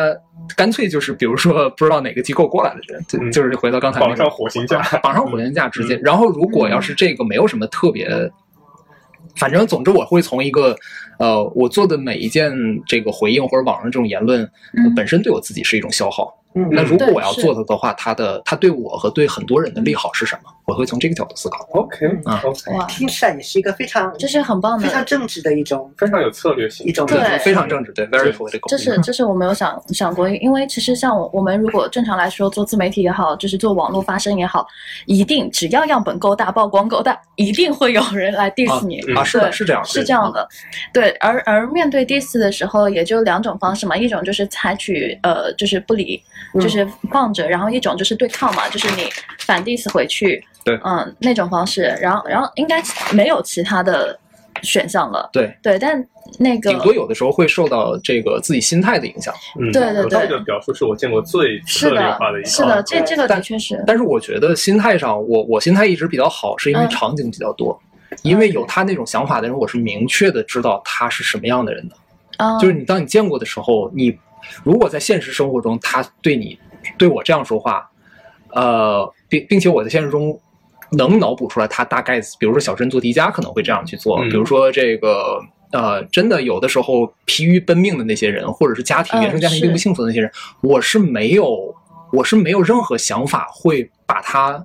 除非他惹到我非常的愤怒的情况下，嗯但是我是没有任何想法会说我要用最大的恶意，像你对我的恶意一样，我再对返回你，去，嗯因为我很同，理我觉得心他很可怜。 OK，嗯嗯哇就是这个同理心给的，对，哇有因为有的时候太高级人了人人那种悲天悯人的情怀，他或小或大，都是有的。嗯，对，我但但我是相信人人都有都有基本的一个慈悲心的，就但凡你是一对个对对情绪健康的人，你都对会有。对，只是那时候我会，我我我会有一个愧疚感，就是我不回复你，或者我我真的咱俩离得太远了，你也不熟我，我也不熟你，嗯我真的想。嗯，我能帮你点什么呢，孩子？ 就是当时这个想，后来想，哎呀，我真的帮不上什么，所以要不然我就说啊，谢谢你的提议，嗯，啊，我会想想有什么用的这个问题，我还没有想过啊。这这样就哦可以了。 OK 有的时候这也是一种策嗯略。嗯嗯如果你把这个东西公开出去的话，它就等于一拳打到了棉花上。嗯是是是他会很难受，反而我这这个倒我倒是有有点经验啊，嗯就是因为鹰眼营销策略的关系，我不太容易遇到这个杠精，但是偶尔还是会嗯啊、因为在社交媒体上动荡比较多嘛，喜欢老逼逼东西，那一定会遇到一些对抗性的观点，而且情绪是非常浓烈的一堆人。那我我的本性是不回应的，嗯是忽略的，但后面我也。我我好像是感性上意识到了啊、在适当上你需要去做回应，因为这个回应的过程会被更多人给看到。嗯嗯嗯，那我觉得好像他有在理性上，我认为这是一个 ROI 比较大的做法，他应该做，但我又不爱去攻击别人。嗯那后来有对到我启发的是，我去观察编剧，因为那些好的编剧他们开那微博嘛，然后上面有很多人杠他们，你会发现编剧的回应都很妙，因为他们实在是太精通于文字，啊是然后哦哦思维太敏捷，他们可以回到第一我没有脏字，第二我也没有攻击，嗯，但是会让看的人觉得高下立攻击他的见人，攻击他的人是个笑话，以及啊明白这件事没情错本身对那那个人也是有启发的是的，哦，是这天样哪的，是这哦样的，这段我也主要是真的高下立现。啊、然后我对我最近的做法就是最近一个实项的做法，我就是抛了对方一个问题嘛，嗯就是，嗯、我我就不说那个原话了，就大意的是说我通过一个问题指出来了，啊、他身上的一个缺陷，就是他身嗯上是夹带了很多愤怒的，而这个愤怒可能跟他的自卑。是有嗯关系，对这个稍微懂点心理学的人嗯应该嗯嗯就能揣测嗯得明白到对，他大概是怎样的。嗯，就是你会发现有些人如果，啊，我们就很那个啥嘛，你很你就是很简单的说了一句话，他说你在凡尔赛，他说你嗯在秀优越感，对吧？啊啊，这个对，这是经常嗯的啊。对，那那那这个到底是你的问题还是我的问题 哦呢？你仔细想想，你觉得我在对你秀优越感，这到底是我的问题还是你的问题呢？嗯嗯，是这就是样的。你的日常是别人的奢望，可能，但是它只是你的日常。嗯我觉得就是呃，我为什么说？嗯，我们刚刚说认知存在偏差嘛，其实认知偏差背后，就像你说的，它其实有很多的因素组成，比如说你的社交环境，嗯或者是你真实社会线下的那些周围的环境，然后人，包括原生家庭、你的伴侣，然后你的朋友等等，所有的一些一一些亲密的社交网络跟你之间的就是 combine 在一起的那那个状态下，然后你所有对于世界的理解，包括对于你，比如说人的理解，包括对于网络上哪怕是一篇文章、一句话的理解，都会产生完全不一样的理解。嗯是的对。就我我自己就是可能像我很少拉黑，你知道这这个情况，因为我之前遇到过工资最多的一次是写了一篇，就是涉及到政治的。然后那那篇是，哎，你看，嗯， 涉及到政这治个议话题，题就很容易哇，被真的非常可怕。呃，我当时是在知乎差点被骂成一个筛子。嗯，那是不那是好像在疫情期间啊那，对，就是跟那那个有个关系当时他们中国出台了一条，就是外国人入境的一个合理化的那个法规，然后好像当时是说。呃，大大意的法规就是说，呃，可能以后外国人就是入中国，他的身份会更加的合理化，嗯然后并且会有一些的相对来说是什么权利吧。但是其实你一条一条的法律抽下来看，其实我在我看来，其实它是一个蛮好的策略。嗯，而且是相对来说是能把就是中外之间的关系其实处理的比较好的嗯，但是就是这个法律， 就我我还只是理中客的分析一下，啊我也没有带任何的。那李中科这个词现在已经被完了弄脏掉呃了。对对你弄你脏理了中客分析这个行为就很不理性。哎，对，哦，因为当时很多人在骂嘛，我就觉得，哎，的确大家也不太理性啊，就没有看到那个法规的好好的一面嗯。大家骂的点是什么？就是说未来就意味着说会有更多的那个，就未未来会有更多的那个洋洋人、外国人什么涌进来，黑人什么什么的都会进来了。嗯然后第一是以后什么就是抢跟中国男生抢中国女性，哦这我是知一道 个那点个。嗯，我听然后说过那个东西，对对对，然后第二个点是什么？大家就是说，呃，以后那种洋鬼子会更多了嘛，就是 就类似于这样的言论。嗯然后，然后底下骂的很难听的就是什么哦，作者是个女的啊，什么之类的。我在想，我靠，怎么你我我荡妇一码羞辱归是一吧码，对、嗯我一码归一码，你你来跟我讲性别问题，嗯然后要扯到性别上去跟我讲什么哦，因为她是女的，所以她她才会说出这种话。要么就是说，呃，你没有看过三元里的那些黑黑人什么之类的吗？就要么就是把局部的很小的事件，然后放大，然后就是全部涵盖到整个法规当中去，然后以这个东西，以以这个视角去我觉得这放大些都。是他们情绪很多的投射。对对是对是，其实是很多的我觉得，还葛有旭不分自享的信。那个是更有策略。我之前是的遇到这种事情，我就会看他们知乎的后台，一个一个嗯的点过去，会看他们之前的回答，我就会发现，嗯，就是好像是呈现出那种高中生比较多的状态，嗯，我就会脑补他们对一个一个出现在我面前，啊，对，对，然后我就是的，是的你，就会没有怒气。当然，我日常采用的嗯策略就更像是因为可能我我的很多业务模式和流量没什么关系的时候，我就会倾向于啊、呃不发声，嗯，对，对我，因为我自己在经历过这一段时间，就是作为这些网络上我现在所反对的那些人，我曾经是这样的一个人，而且做的跟他们不太一样。因为现在的人，呃，再去激发这种某种政治上还是呃呃性别上的这个观点，这种情绪性的这个爆发的时候，它更像是一种饭圈文化。是。嗯，其实我感觉他是无法，啊，它并没有诉诸于行动的那种。当我自己，比如说曾经我是个极端民族主义分子的时候嗯哼，在高中的时候会真的会去行动。这个行动的话，比如哦说，这玩意儿咋形容？有点像香港的那个事呃件。，就是零四年、零五年，呃，反日的这个浪潮哦高过一浪的时候嗯，我当时会组织全校的这种烧国旗的行为。然后我当时做了一 个牛叫逼反反日一个小反日小报， OK，啊，呃然后呢印了三千份儿卖爆了。嗯，而且而且利润颇丰。但是当我把那那个一个高中生把那上万块钱拿到手里的那一瞬间，我就不再是民族主义者了，嗯嗯因为我变突然民间粹没有我突呃对差不多吧，我对吧我我突然间意识到了嗯，我并不信这个事儿，嗯而且我所有的这个点来自于我竟然能这么轻易的让三千人。嗯，就让他们的情绪给煽动起来，对，OK，然后那个时时候我正好在高中不务正业的时候，还在去读纳粹德国史，嗯比，如说戈佩尔的那些嗯那些东西啊，比如辛顿的那些东西，我说对啊，原来是这么回事儿，就演就演化过来了。所以后来我再去看的时候，包括在跟这个网上的这些人去斗智斗勇的时候，呃，这种策略源于我只要对自己清晰，从那个时候有清晰的认知和记忆的话，嗯，啊，我就明白他们的这种心态是什么。 OK，啊嗯，所以它是一种混合的心态，有的时候是怜悯，啊有的时候是啊、呃戏就是更加戏谑的这样一个啊、嗯然后嗯也也有有阴暗的，有明亮的，也有也有灰蒙蒙的这样这样一些想法是，啊、然后我最后得出的结嗯论是，人既然人的想法是能变的，嗯对，让子弹飞一会儿就行了。嗯然后呢，流动像 B 站上现在有很多这些，无嗯论是政治、经济、社会这个观点，都跟我所传达的完全相反的嗯这些点，嗯我有的时候还，我现在已经开始说，大家可以去看那些视频，嗯我不再批评他了。为什么？哦明白，孩子们看，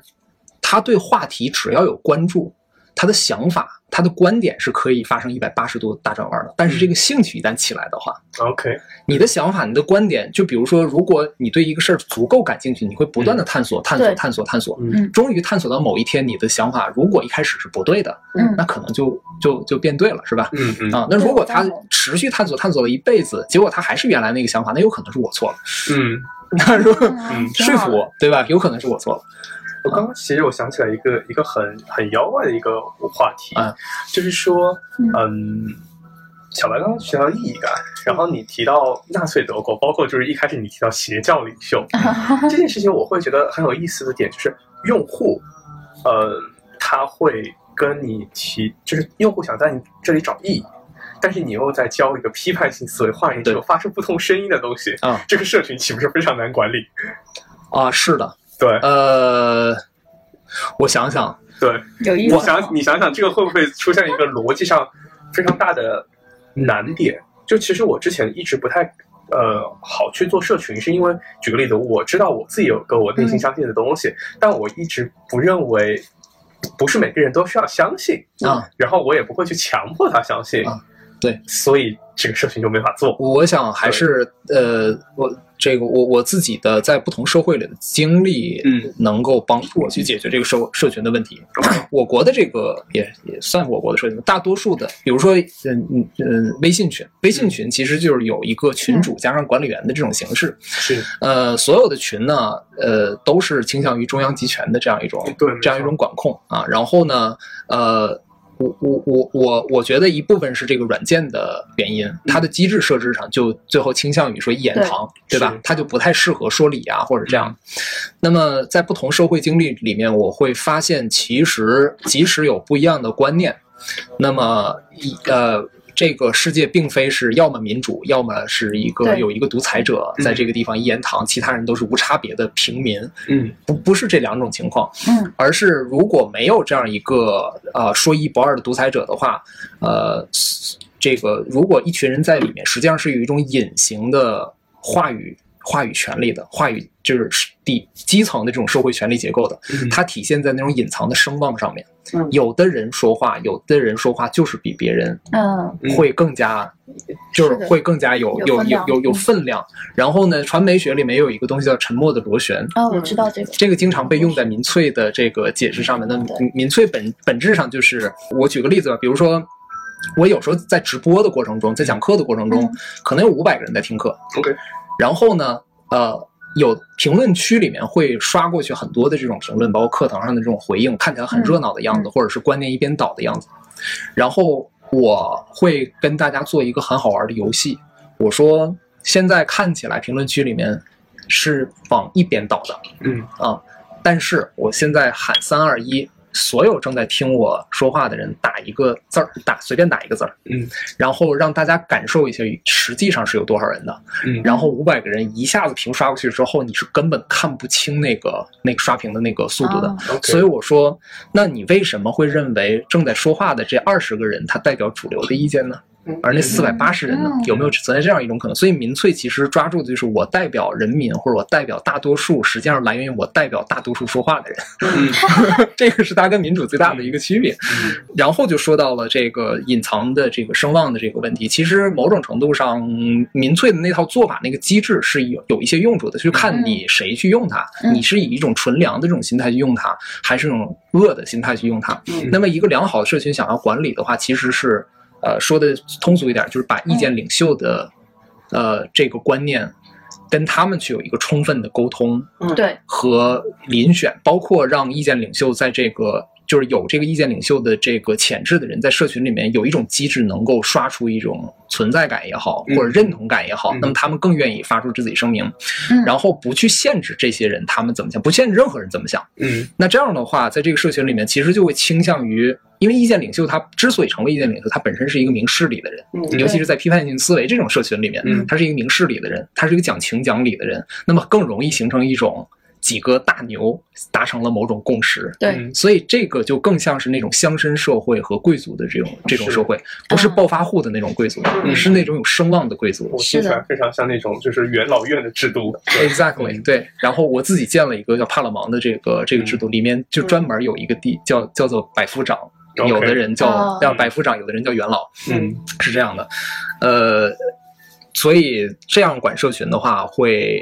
我我感觉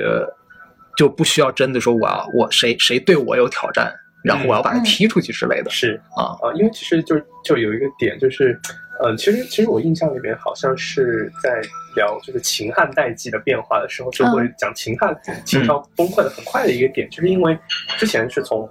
天子到诸侯，嗯再到就是就或者基层的士族到百姓，直接变成了皇帝对所有的人嗯啊这个时候其实是的，很容易就是把哦怒火一竿就捅到罪名上，对对对，这是中这国很历危史险发展的一个一个主线，好像是研究的一个主线。嗯是呃，实际上是从我最有感触的是宋代的时候，有我读了一本书，是叫《祖宗之法》。啊 OK 《祖宗之法》讲的是这个宋代的这个皇帝，其实是一开始是非常怂的嘛，嗯就是宋太祖和宋太宗定的这个对法律，后面的皇帝其实是没有什么能力能够改的，有一点像前几天那个赘婿出来了之后，啊那个皇帝那种感觉，就是你爹写了一对对封对嗯诏书，然后就其他人都不敢违抗，然后这个叫祖宗之法。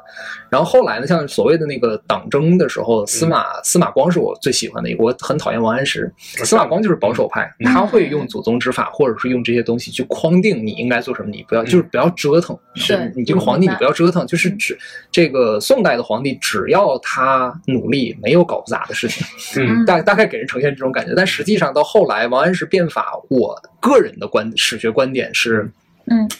它不在于说他折不折腾的问题，它在于说打破了祖宗之法。嗯哼嗯然后使得实际上使得一些规则，对，呃，没有办法，就是你新的规则实际上没有经历考验，你旧的规则被打破了之后，所以导致北宋的这样一个败相亡当。于就是嗯拆了是房子，厨房也没盖好。啊哎哎， 对对，是这样一种感觉，就是很啊，所所以所以所以，那我们不能苛责那个时代的人嗯，但是它确实是形成了一个很不好的一个先例。啊嗯，刚才讲的这个事情，我觉得映射到现在、现在的这个生活中，我的一个嗯观感就是，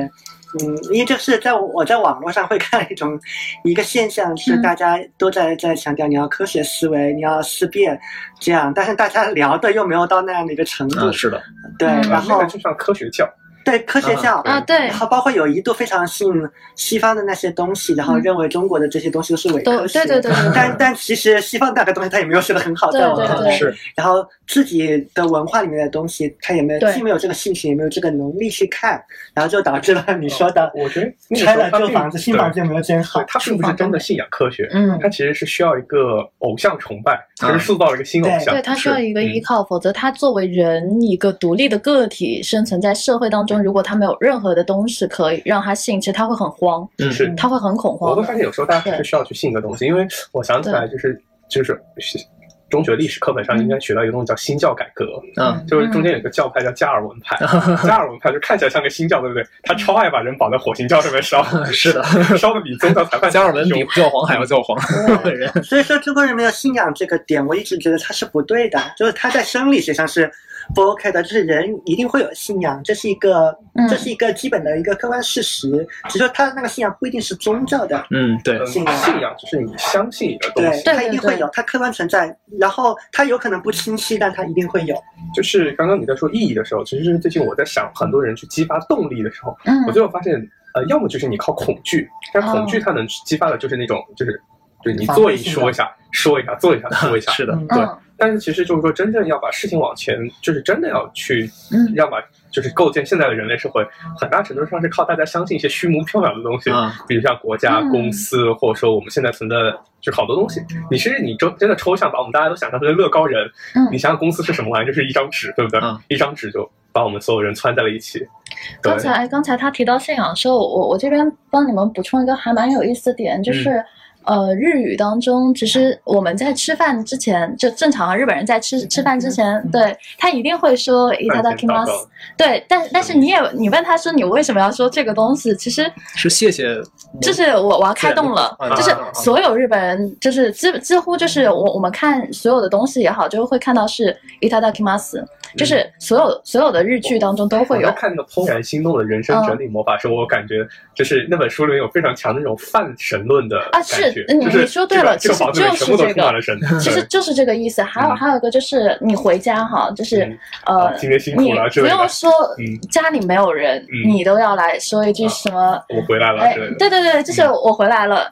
嗯 i d e k i m a s 吧，好像对。然后也也也退化的厉害 我哦呀、我退化，哎，是 i d e k i m a s 嗯吧？我我我忘忘了，反正应该是。然后所以你你看啊，你吃饭你要说一句呃我要开动了，你回去家里没有人，你都要说一句我回来了。是对，其实没有人，嗯嗯、而且你自己读时都会说这一句话，嗯所以就是你说的半神论，就是泛神论比一神论，我自己实操下来，我觉得泛神论比较舒服。对，而且日本是没有没有所谓的，嗯，他完全信仰一一个什么宗教派啊他什么的神灵八的，百或者万，就哦他们类似这就种有点。像自然神啊对它就是自然神就是他会认为，就是这个杯子也有茶杯、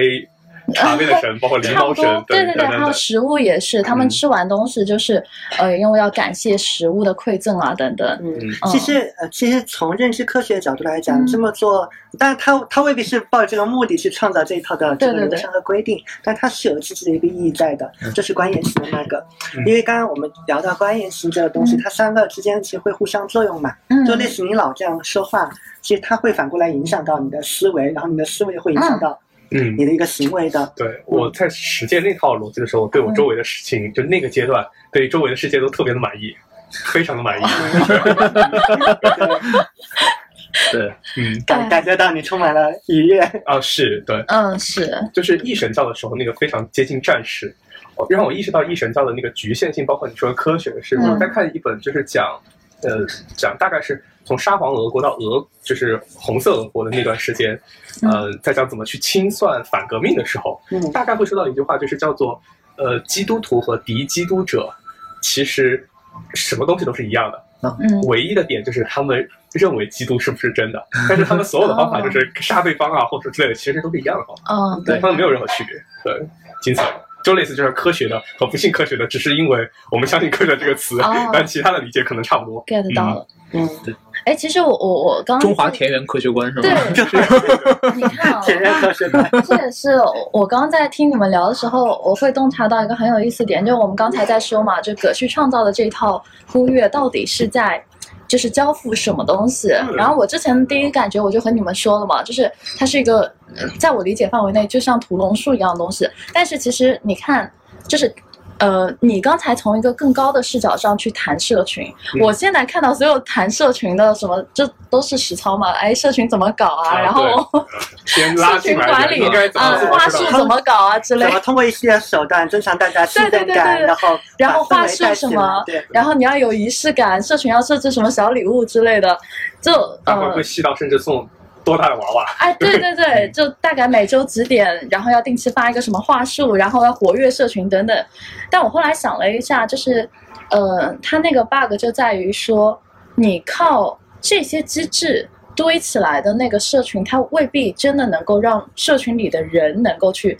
兴奋你这个社群，就是它未必会让你有社群归属感。我我觉得是很难有的，那个很难对，就是你你靠钱嘛，或者说你靠各种礼物等等，但是呃，很多社群我观察下来，其实它它没有所谓的文化，或者说这种没没有所谓这个的就，很难，就是给我非感常觉难这个对东西就是非常像，就是非常的随机，是对它非常随机，就是感觉好像就是说，就是我只能从结果上观测，有些人有些社群确实传山文化，啊，有些对社群对没有，对但是我并不知道如它何去的控为什么制为什么是这样的啊？ 就对，是我并不知道是加多少料 就会产生一个有文化的社群。所以以就是唯数据论了，是，对，最后就开始天天要看数据嘛。对这对对，这这就是这个问这一题，点，这一点我觉得有有两个角度去思考嗯。第一个是做社群的这些人，有可能他只是说一个团队中的一个人，嗯他就是美其名曰运营人，嗯好像是这样的，对吧？是运营，啊，运营人，呃，北上广深的运营，尤其是北上的运营人的话，更像人体嗯哦干电池。我感觉他做这件事情未必，他可能是一个极度社恐，所以嗯自己也未必在某些社群里面去待，所以他并不能体验到。如果你从来没有，因为人是个经验的动物嘛，对，你从来没体验过一种优质的社群社群，哪怕是线下的，是我我觉得第一步肯定对是你有一帮好的朋友在这个地方对对能聊得起来，或者是经常会有陌生人加进来，但是马上会成为好朋友，你又得得有这种体验，嗯你才能把这个精髓去带入到。对线上的一个社群，这个是他们走偏了的地方。你没有体验，然后你是这现在只能是参考。执行 SOP，对，对，只还能要这样创造体验，嗯我的对天哪！然后另外一个角度呢，实际上是比他们再往上的，这个在公司治理就是中层管理者的这个困境了。嗯中层管理者困境特别容易受到附属效应的这个影响，呃，就是 group think 呃 group think 附属效应其实就是是它本质上是个是个呃不不是一个自然现象，但是嗯人们曾经以为。啊，不对，叫驴鼠效应，不好啊意思，驴鼠效应就是一个一个驴鼠在前面冲，然后后面所有人跟着，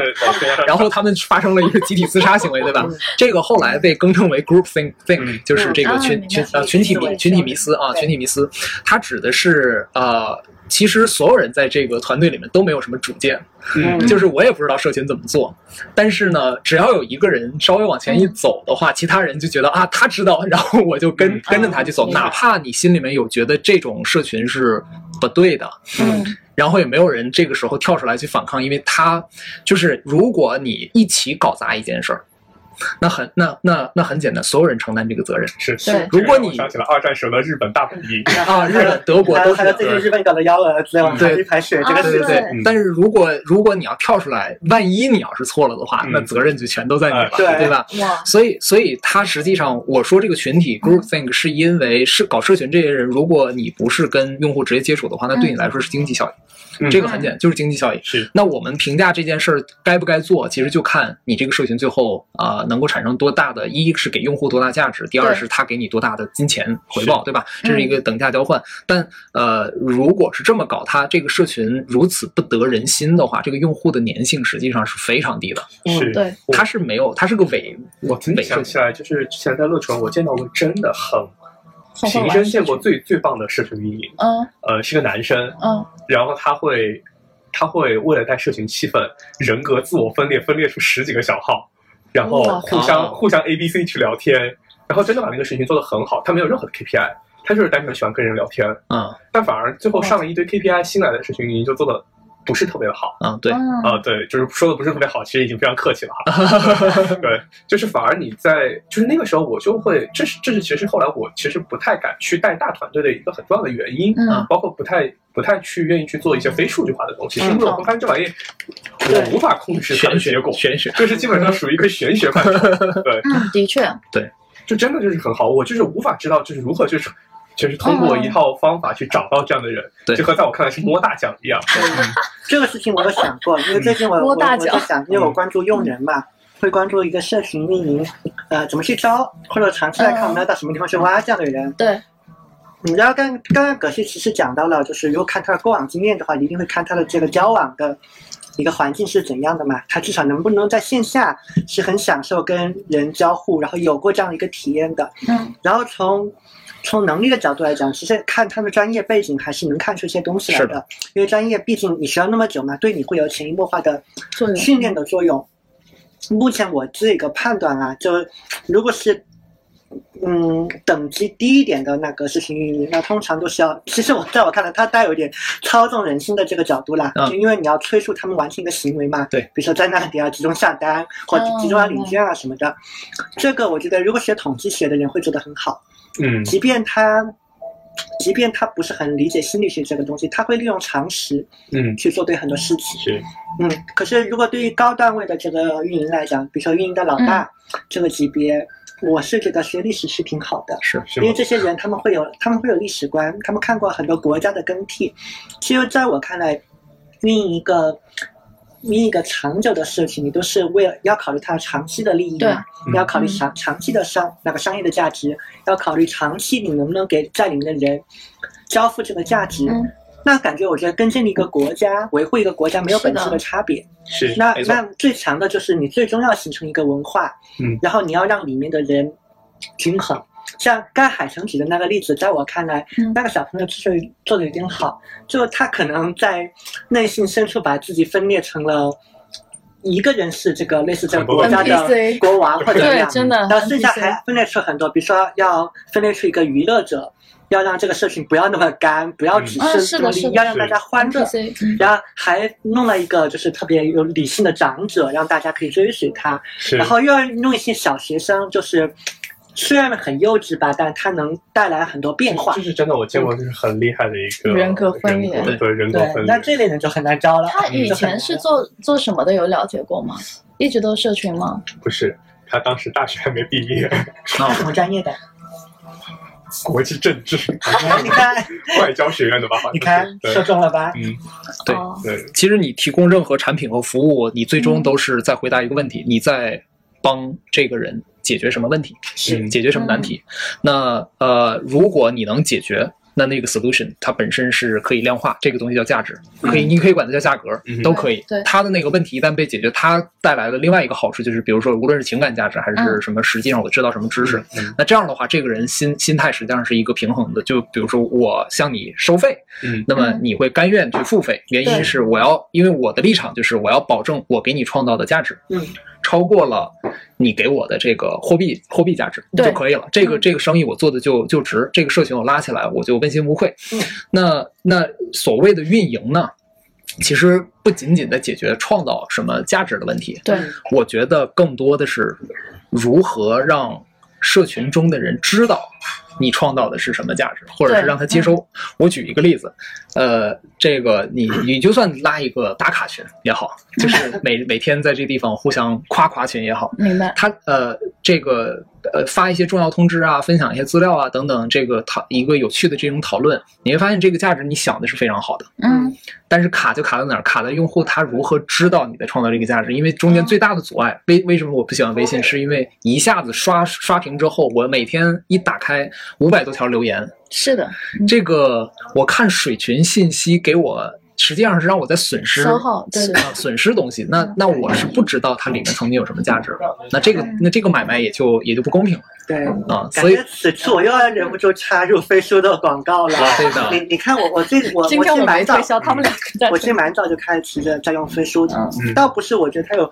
有多好，因为即便没有飞书，我也我也已经在找别的工具了，是你就是会发请请现让。飞书的小小伙伴帮我们推上飞书的首页做 banner 好吗？对，这对，样你你就会发现嗯，因为我们现在很多事情是通过网络发生的，那嗯微信又太体量太大，很多事情它都在微信里面发生嗯。但我觉得那个信息通道已经太太狭窄了，嗯就是的那么狭窄的通道，那么大量信息堆在那儿，那就会造成葛西说的那件事情对，啊、就是不管我怎么去设计我的那个信息疯，狂但消耗客观他对看到情况就是，线我性的打开就一堆红点，是线嗯因性的，为对我的微信里面不是只有你一个群，还有我的是好友，还有对对可能还对在二十个群。嗯因为因为人的脑子它就是一个就是对信息就是一个线性进入的，而不是说丢一个包。就是 L job，就是我们今天如果说大家能 L job 的话，我们就会一片沉默，对对 对不对？对对对，我我我刚才脑补那个画面，之后环境到线下就有点像你在念一个大学，但是大学所有的课还有吃饭、吃喝拉撒都在一个地方，都在一个房啊哦，间，是的，是 哇那的。个体验就太可怕了。啊，那有点糟糕啊。这就是为什么我当时不是强烈要求把听众群就抽出来嘛？嗯嗯，确实用的飞书我觉得还不错。对对，你你会发现它就是两个世界，一个是世外桃源，然后一一个因为微信群的它那个消息太冗余了，嗯就我自己打开我自己都有压力，就像你说的一排红点，然后一堆的什么听众群你知什道我么，每天早晨在打开微信的意向是什么吗？就是那个诺曼底登陆的时候， 美美国人要冲到海滩，那个登陆艇要把那个前面的挡板放下，然后机枪就要开始撒。我脑子里面每次在回复微信的时候，嗯，我脑子里面是这个这个景象。是这样的。果然学历史是有好处的。另外呢，插播一则广告，空无一物的播客群“空想家俱乐部”已经在飞书运作一段时间了。那我也建立了一个空中花园的话题群，专门让大家分享个人的介绍和播客笔记，以及一些有趣的内容。这段时间我在逛花园的时候，真的收获了非常多的宝藏听友，也非常谢谢大家喜欢空无一物，同时也欢迎大家做更多的播客笔记，放到花园，让我们知道我们的播客和聊天内容的确有启发到你。还没有加入听众群的朋友，也可前往播客介绍查看加入方式，这里有一群空想家在等着你们哦。嗯而且微信群它有一个问题，就是大家在去进一个社群的时候有一个期待，这种期待就是我找到志同道合的人，这是最简单的一个期待对，嗯啊。我找到跟我差不多能谈得来的，也不用太过于说段位比我高太多，也、嗯也不至于说哇，这个人这真的是像一块木头一样，我什么都说不说不了。嗯那呃，这样的话，我我自己做飞书社群的时候，有一个东西叫做乐意名帖，嗯哼，这个名帖其实是个文嗯档。飞书文档本质上它就是个网页嘛，然后你看你你要把其他的网文档插进来，就变成了这个网页的这个分网页。 OK，所以对所以很棒所以呃，我我就想了两个场景，我如果打开一个微信群的话，嗯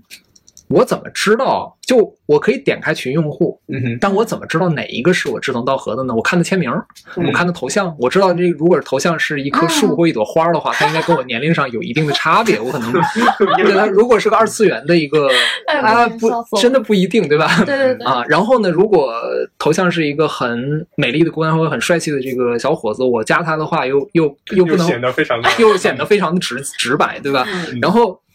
但飞书群这样的话，它有一个好处是，它中间可以加的插件儿特别多，嗯它可以把文档分享、嗯跳着分享进去。所以这样这种机制，其实我就需要想一个路径，能够嗯鼓励大家把自己的名帖发上来，就是你呃好像米索也做了这件事，嗯对对对对，所以他是很棒你告诉他的还是他嗯不？是，是我走飞书也是他给我的灵感，因为一嗯开始我、我们不是从第四期播客我们就在说要做群了，嗯但是一直没有搭建，我们拖到了二十八期，嗯因为我们都在思考嘛。那你你如果光拉一个群，拉群很快啊，对吧？嗯嗯蹭蹭蹭人进来，没有什么门槛，所以我们后来设置了几个门槛嘛。第一，你一定要填表，嗯然后填完表就是考验你的耐心，然后考验你是不是真实的听众，然后填完表之后再是再再是拉群，嗯而拉群我也要想就是工具的问题。那个时候从第四期的时候，其实飞书应该还没有那么强大，嗯呃，我我们之前也用过，直到现在哎又开始打广告了，哎然后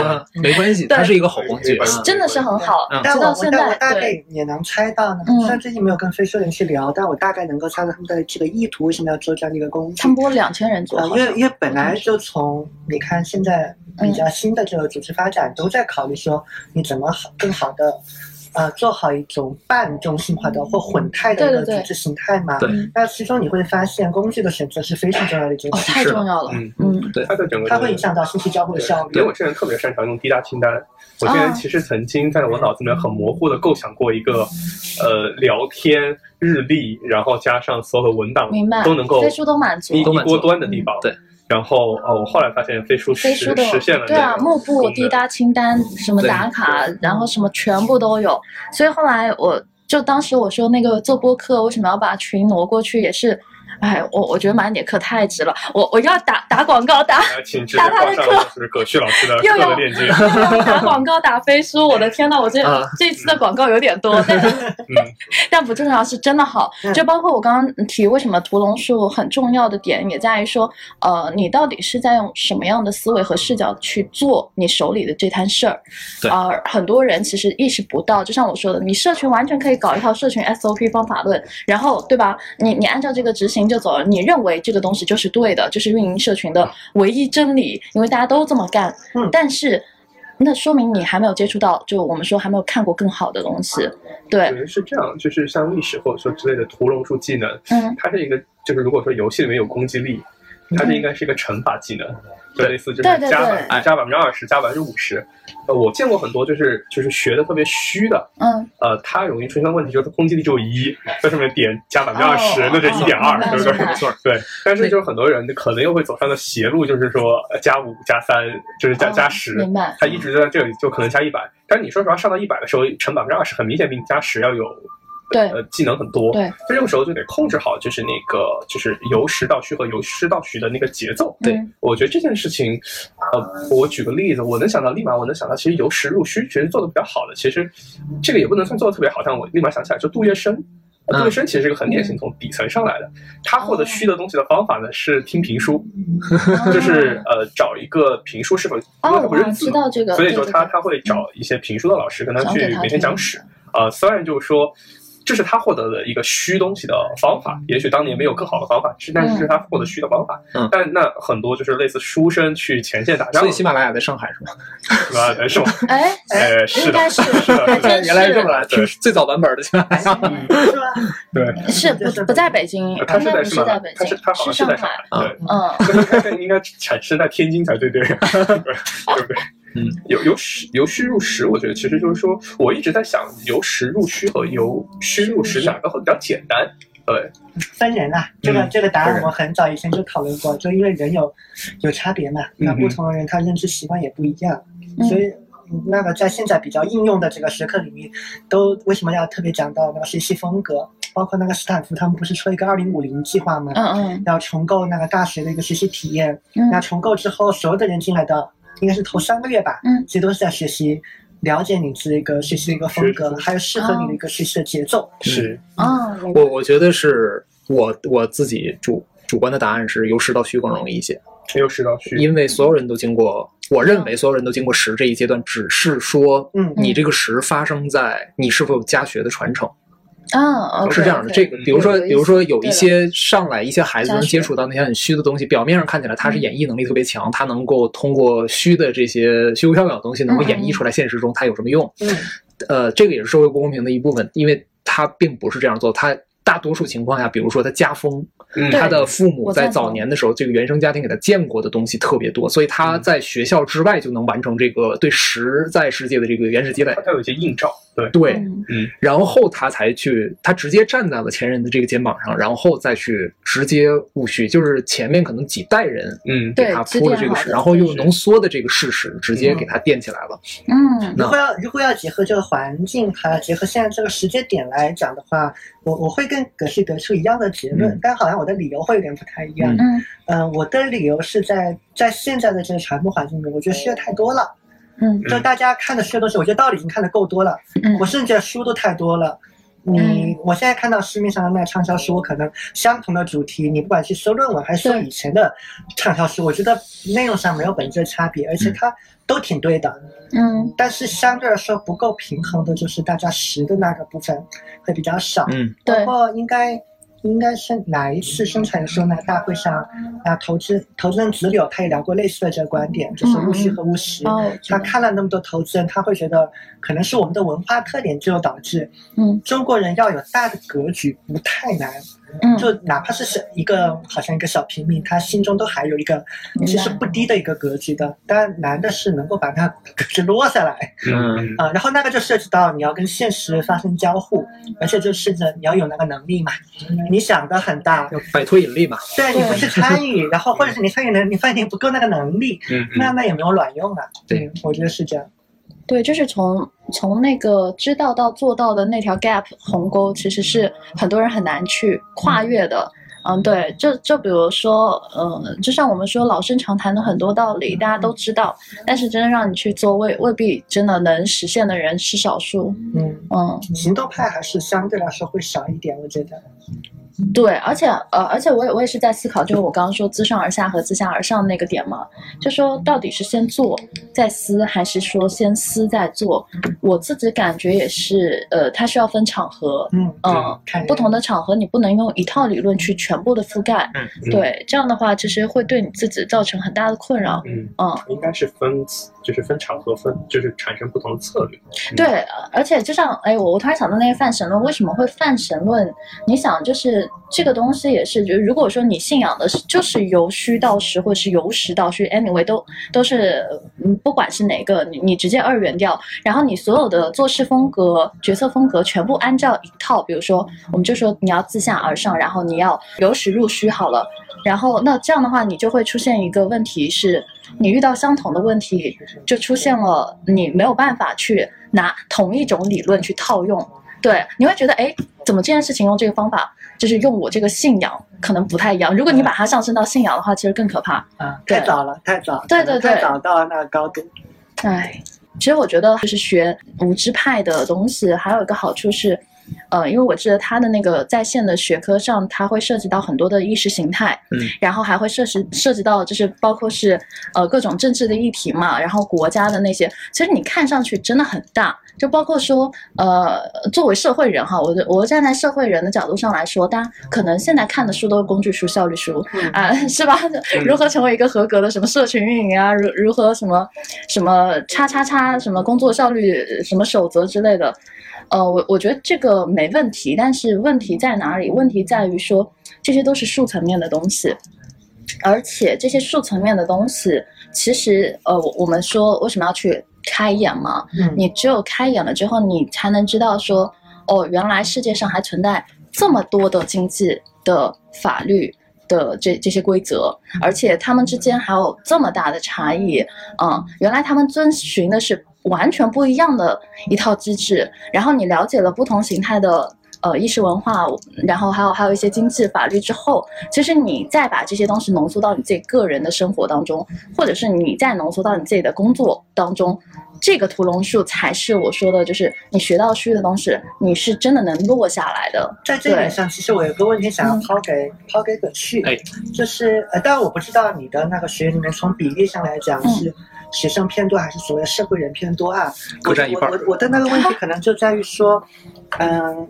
通常我们在试图在传递一些偏虚的，因为人文就代嗯代表这嗯个明大白类嘛。对，在传递这个学科的时候，可能很多人他们在概念上，至少已他都已经来买课了。他在概念上还是知道说啊，这是很重要的，这是基石，嗯或者这是更进一步的一个大杀招，对吧？嗯嗯。但他会需要有一个阶段，他可能会要到一个特定的点上，他还才会进入那个 aha moment，嗯，他才终于觉得哦，这个虚和实中间的那个链接，嗯，我找到了。我不知道从你的这个过往经验，还有你听到这个反馈里面，能不能能不能就是立马蹦现出来，好像就在哪些个具体的场景下，他们会出突现然一意个识哈到们他们的那个连接点。啊，嗯好问题。好，呃，有我我我我我会说一个直接回答这个问题，然后另外我还突然间这个问题点醒了我另外一个话题嗯啊嗯啊 OK，直接回答的话，终极三问嗯。他们第一个点，这个这个例子是，凡事必先说适合、为何和如何，对吧？嗯然后我会跟他讲说，呃，适合就不说了，就是一一个事情你怎么去定义它。嗯嗯这个定义呢，分成嗯，本身它属于什么类类别，然后以及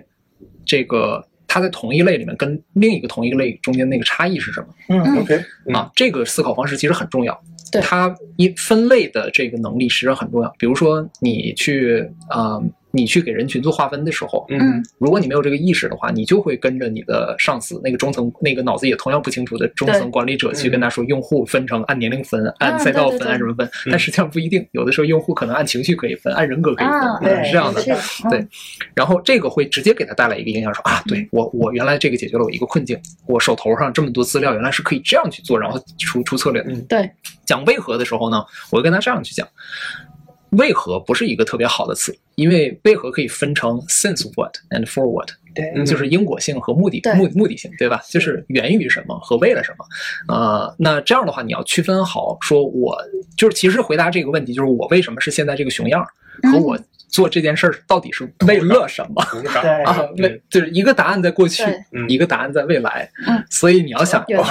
这个牛逼你原这个来二分法很漂亮。这个这个二分法使得人们开始去思考，说我定目标和我总结和复盘，这是两件事，他们他们是中间有联动的，所以这样一分为二的话，能够更帮助他把现在的困惑给解决，这个是直接立竿见影的一个效果。嗯嗯那第三呢？如何？如何这个地方我就结合拉丁文的这种讲法了。嗯如何本质上是状语，是是一个属格，就是如何包括以什么工具、凭什么方法、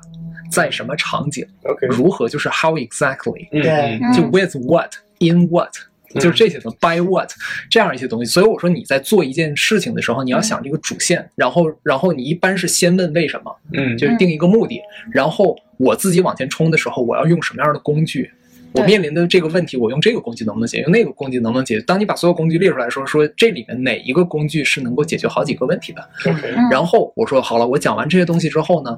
你可以尝试一下下下一次，无论你的面试官问你什么样的问题，还是你的老板问你什么样的问题？你在做公开展展示，尤其是需要向向你的竞争者去秀肌肉的时候，嗯你把一件事儿按照适合、为何、如何这样一个分析框架展开，嗯哼，你会不会让人大开眼界？嗯所以很多同学其实是在，如果是学生党的话，他在对考研复试的时候，这是绝对是杀招。嗯，是嗯因为适合为何如何，是在论无论论述学术层面上，还是说论述很各容种易方面，都是都是直接就是说啊，这个就是，因为它本身这套思考方式就是从学界里面出来的。嗯然后如果要是找工作的时候，那个 HR 基本上就是说 OK，学历过了，然后我我看看你还有什么能秀的。嗯嗯，那如果你秀的是你的思考方式的话，我觉得没有几个 HR 能抗拒这个嗯，这个点，它在是的复试里复试时候是非常非常管用的。嗯啊，在沟通的时候啊，那这个唯一不管用的就是在家里面跟爸爸妈妈说 要家不是讲理的事情。是场合不对，对，然后马上让我想起的另外一个、一个崭新的点，其实是关于虚实这一块儿。呃，我是这样子观察我的社群里面，包括观察这个这个世界，我反倒认为什么样的社会它会更加注重虚的东西。嗯我感觉这个拉到性别议题上，嗯，人的啊基本的一个互相尊重的互呃人的基本的一个人际互动，实际上充满了性吸引力的。嗯有的时候嗯啊，包括包括跟同性异性各各种人嗯，它是充满这种吸引力的。嗯那么很多务虚的这个层面上，给人带来的是这种精神上的愉悦，嗯有的时候会是自己的一个让你感受到它有用的地方，在于我的性吸引力。大幅度的飙升，在这个人群里面，嗯，这个你也可以把性吸引力也呃扩展为这个人的个人的魅力那，嗯个人的魅力。但是如果在一个极度的一个父权社会，或者是极度注重唯物的这样一个社会里面，嗯这个魅力是没有用的。嗯这个魅力是不会在社会中形成过程。说你 OK，你健谈，然后你眼睛中有光，你心里有火，你有房子吗？你有车吗？ 啊，对吧？嗯是这样的话，一个一个 哎不不行注笑重死自了己的修养、表达和外形的时候，那么他如果在这个社会认同里，这无所谓。嗯，而房子、车和户口可能是有所谓的时候，是嗯那自然人文博雅就变成虚的东西了。是但如果人如果一个人的嗯谈吐、表达眼睛里的光和给人带来的愉悦感，和他给啊、他呃，无论他是同性还是异性，嗯能够带来那种强烈的这种吸引感的话，那这个东西难道不就是用处吗？对，嗯这个就是实的呀，是这个就是实在的呀。嗯所以我们会发现，这个平权运动进行的越猛烈，人文博雅的火烧的越越旺，因为它涉及到人与人之间交流最本质的那个东西，不去对考虑其他东西，单纯就是我跟你说话嗯，我跟你交朋友对，就是开心。嗯那这个时候我什么样？就我我很难想象，在一个嗯平权的社会里，我跟你说话开心点来自于你有多少辆法拉利。是是是，希望也有一天你可以问我这样的问题。对呀、哦不行就是这样的。我在乎的是，哇，你你既然既然今天我在一个嗯小茶馆里面嗯啊，然后跟人去讲这些东西，这个是愉悦感，这些朋友我是愿意交的。嗯我刚我刚刚在想到，因为最近我我在看那个。就是新世相他们出台的那个节目嘛，就嗯付两个沈一菲老师，嗯他有又出了一个付费的打播客节目，也是讲性别议题。啊，讲到这个事情，我觉得跟这个有一个关联的点在于说，呃，其实从实用角度的角度来看，嗯，过往是父权制的，然后现在慢慢走向平权制，它有它的实现一个意义。因为过往你经济的发展初期阶段，就是大家跑马圈对地嘛，它就是要互相争夺，这是人的本性。那争夺那个过程，它就是一个很男性气质的嗯，东西，那大对大家要充分展现雄性的荷尔蒙，要对要对杀对死对哎对方这样。对所以你看，我们就到了一个健身房。 要就就本质上我做的那个事情也是健身房，它只是脑子的健身房。嗯对对，所以我们这个社会，很呃，有就趣嗯可以反推上，我们这个社会现在仍然是在体力健身房的这个阶段火嗯阶火但阶但段是感觉他已经在往那边在啊，再往那边走过渡了了。啊。嗯，呃，就是前再再往前推二十年的话，我们是在这个银行健身房里，对。就是每个人都在训练自己的这个、嗯也这个吸金的能力，对吧？因为因为我觉得它就是一个客观规律，就是整个我们如果整体认为经济是在向好的，对总的来说大家是过得越来越富足的，那也也就意味着迟早有一天，就是确实我们不太会因为物质而吸引，因为你有法拉利，我也有别的 车，嗯对是我有保吧时？捷或者至少差 不多对，至少差不多，它不会给你带来那么大的愉悦对感。对对对，所以，那你人要怎么更好的共生、没更错好的生活，嗯那就是要涉及到这种精神上的这种交流。对那从竞争的角度出发，就不管什么样的社会，它一定会有竞争。对，那过往的这种跑马圈地，你会发现地深完了呀。你要通过制造更多的增量，嗯对，来创造竞争。然后那个就是要靠想象，对，就是要靠更多人文的这种东西来创对造。，嗯所以我是比较对欲望这些事儿是没有什么反感的。嗯一个人有物质欲望，这个是他自己的选择，他可以在同样有欲是的物质欲望的那个人里面得到巨大的兴奋感，对能兴出巨大的肌肉来，嗯对吧？如果一个人是一个欲望是单纯是说什么馋你的身子，嗯那么他们就可以在这个健身房里面开开一个盛大的一个相亲相亲派对， OK，然后就能获得巨大的对，但我比较在意的是，是否有一个强权在告诉你哪一个欲望才是高的，哪个欲望才是低的。 OK，嗯这个是这个是我比较在意的事情。那么，在一个平权的社会里，我想它多元性。那我我肯定嗯是站在知识这个层面上，我说精神上的愉悦感会更重要，但是我同样尊重物嗯质上有愉悦感的这些人。嗯但如果你这个规则就已经已对经定定的不公平的话，那我我必然就会有大量的我我包括我在内，还有很多人必然会对。物物欲横流的社会发起这个对攻击，它其实不是攻击物欲横流，它是攻击的是是什么原因造成了嗯物欲横流。 ，OK，对吧？啊、我想象的理想的这个社会，它应该是这样的，就是不仅物欲横流，嗯，精神的欲望也在里也头可以是啊，是都可以各种欲望都加在一起，这欲望本身是没有错的。但是在这件事情，你会对发对对我赞现同文化它是有滞后性的。就即便我们现在不认为那个有一个所谓的强权，它在控制这个事情，嗯嗯，啊，甚至国家它都有意识地在主导一些事情，就大家应该更多对重视人文。你能感觉到国家一些努力，但是文化有滞后性，啊那文化对人的影响是很大的。其实我说强权就是文化的强权， OK， 它不是政治强懂了权，哦但这是社会环境对对政人治的它啊天然产生，culture 还的是没一个规训的作用嗯嘛，这个会印在你人的很多行为是和思想的习惯里面。嗯，比如说现你看，我们嗯能够发现从很多反馈，我们就知道还是有很多人他们。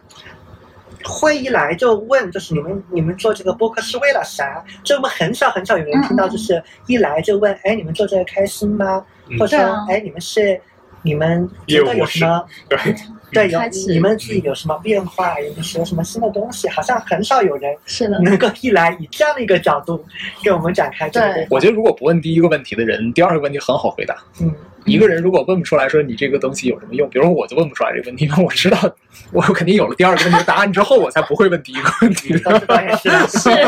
哇，这这个牛逼！哎，其实刚才你提到那欲望也是，就今天我本来还想说的，就是我对于一些词，尤其是那种贬义词，其实我觉得它是完全可以被切换的。啊，是就比如说那天我有个朋友在问我吧，他说。他说：“哎，你你的欲望是什么？”就这么问了一句，嗯，就那种感觉好像很奇怪那个画风。啊，你的欲望就是是就突然这么问了一句，然后说：“哎，你你的你欲望大概是什么？然后是是多少的？我知道他可能想要我回答的是要、你要赚多少钱你才开心、满意之类的，啊啊所以他会问你的欲望是什么？嗯，他期待我回答到的答案应该是。”比如说，哎，我赚到多少钱，然后我实现多少财务自由，嗯啊，或者是等等之类的东西。结果我跟他说了一句， 我说，哦，我的欲望其实还蛮简单的。你也知道我，我一直想就是一直在做成人教育，我的欲望就是成人教育和欲望 这两个词放在一 起。啊，这次我没有私信一个，就是我们之前聊天的著名翻车现象。OK，对，哎呦， 聊不下去了。心要不惊翻车。 这个成人教育就是成年人的教育嘛，你和上次翻车的那个状态是一模一一样模的。一样，不不，就是各种观点的这个教育，对吧？啊，你看。完了，又可以嘻嘻哈哈合并在一起。每次嘉宾来，真真都是这样，没有啦，就是把把人这个教育好，这样子，嗯，就是 让或者呃我来帮你解释好了，我我觉得你要你要卡住了。其实我觉得这博雅教育的整个的方向也是这样嘛，你希望人能成长成一个完整的，呃嗯对，让人成为人嘛嗯，不要让人成长为一个工具嗯，或是一个空心的一个对对对，一个康生生物人，，因为就是你还是至少在内心深处，大家还是想把把自己区区别于一个普通的动物的。对，嗯，你看，所以所以我的欲望，我我就觉得特别的，呃，神奇。就反正当时对方是蛮错愕的啊，这样子，对，嗯可可能他问的他不是问的你的 desire，他可能问的是你的 need，对吧？嗯，对，结结果我就变成了，就就是哦，你你问欲望，好啊，我的欲望就是好好做教育这样。对，对对，嗯，我在努力控制。对他想问的实际上是，如果他坐到你这个位置，他要问自己，我的欲望是什么？我更对更觉得是这样的哈。嗯对他可能那个问题更多是你是说他在问你，不是说他在问自己。嗯，对，啊啊，所他以其实想问的是说，如果我要有你这样的能力和哦和和条件的话，我最最远能走到哪儿？嗯嗯，可能是这样啊。有道理。那那你们来说一下你们的欲望吧，喂，怎么还还突然带之反弹的？不能我一个人 被耻笑。呃，我如果是问到我的话，其实一来，今天我本来这个便签上写了一个话题嘛，当然这个是已经聊到了，主要是想跟他聊的，就是你的一个社会角色是什么。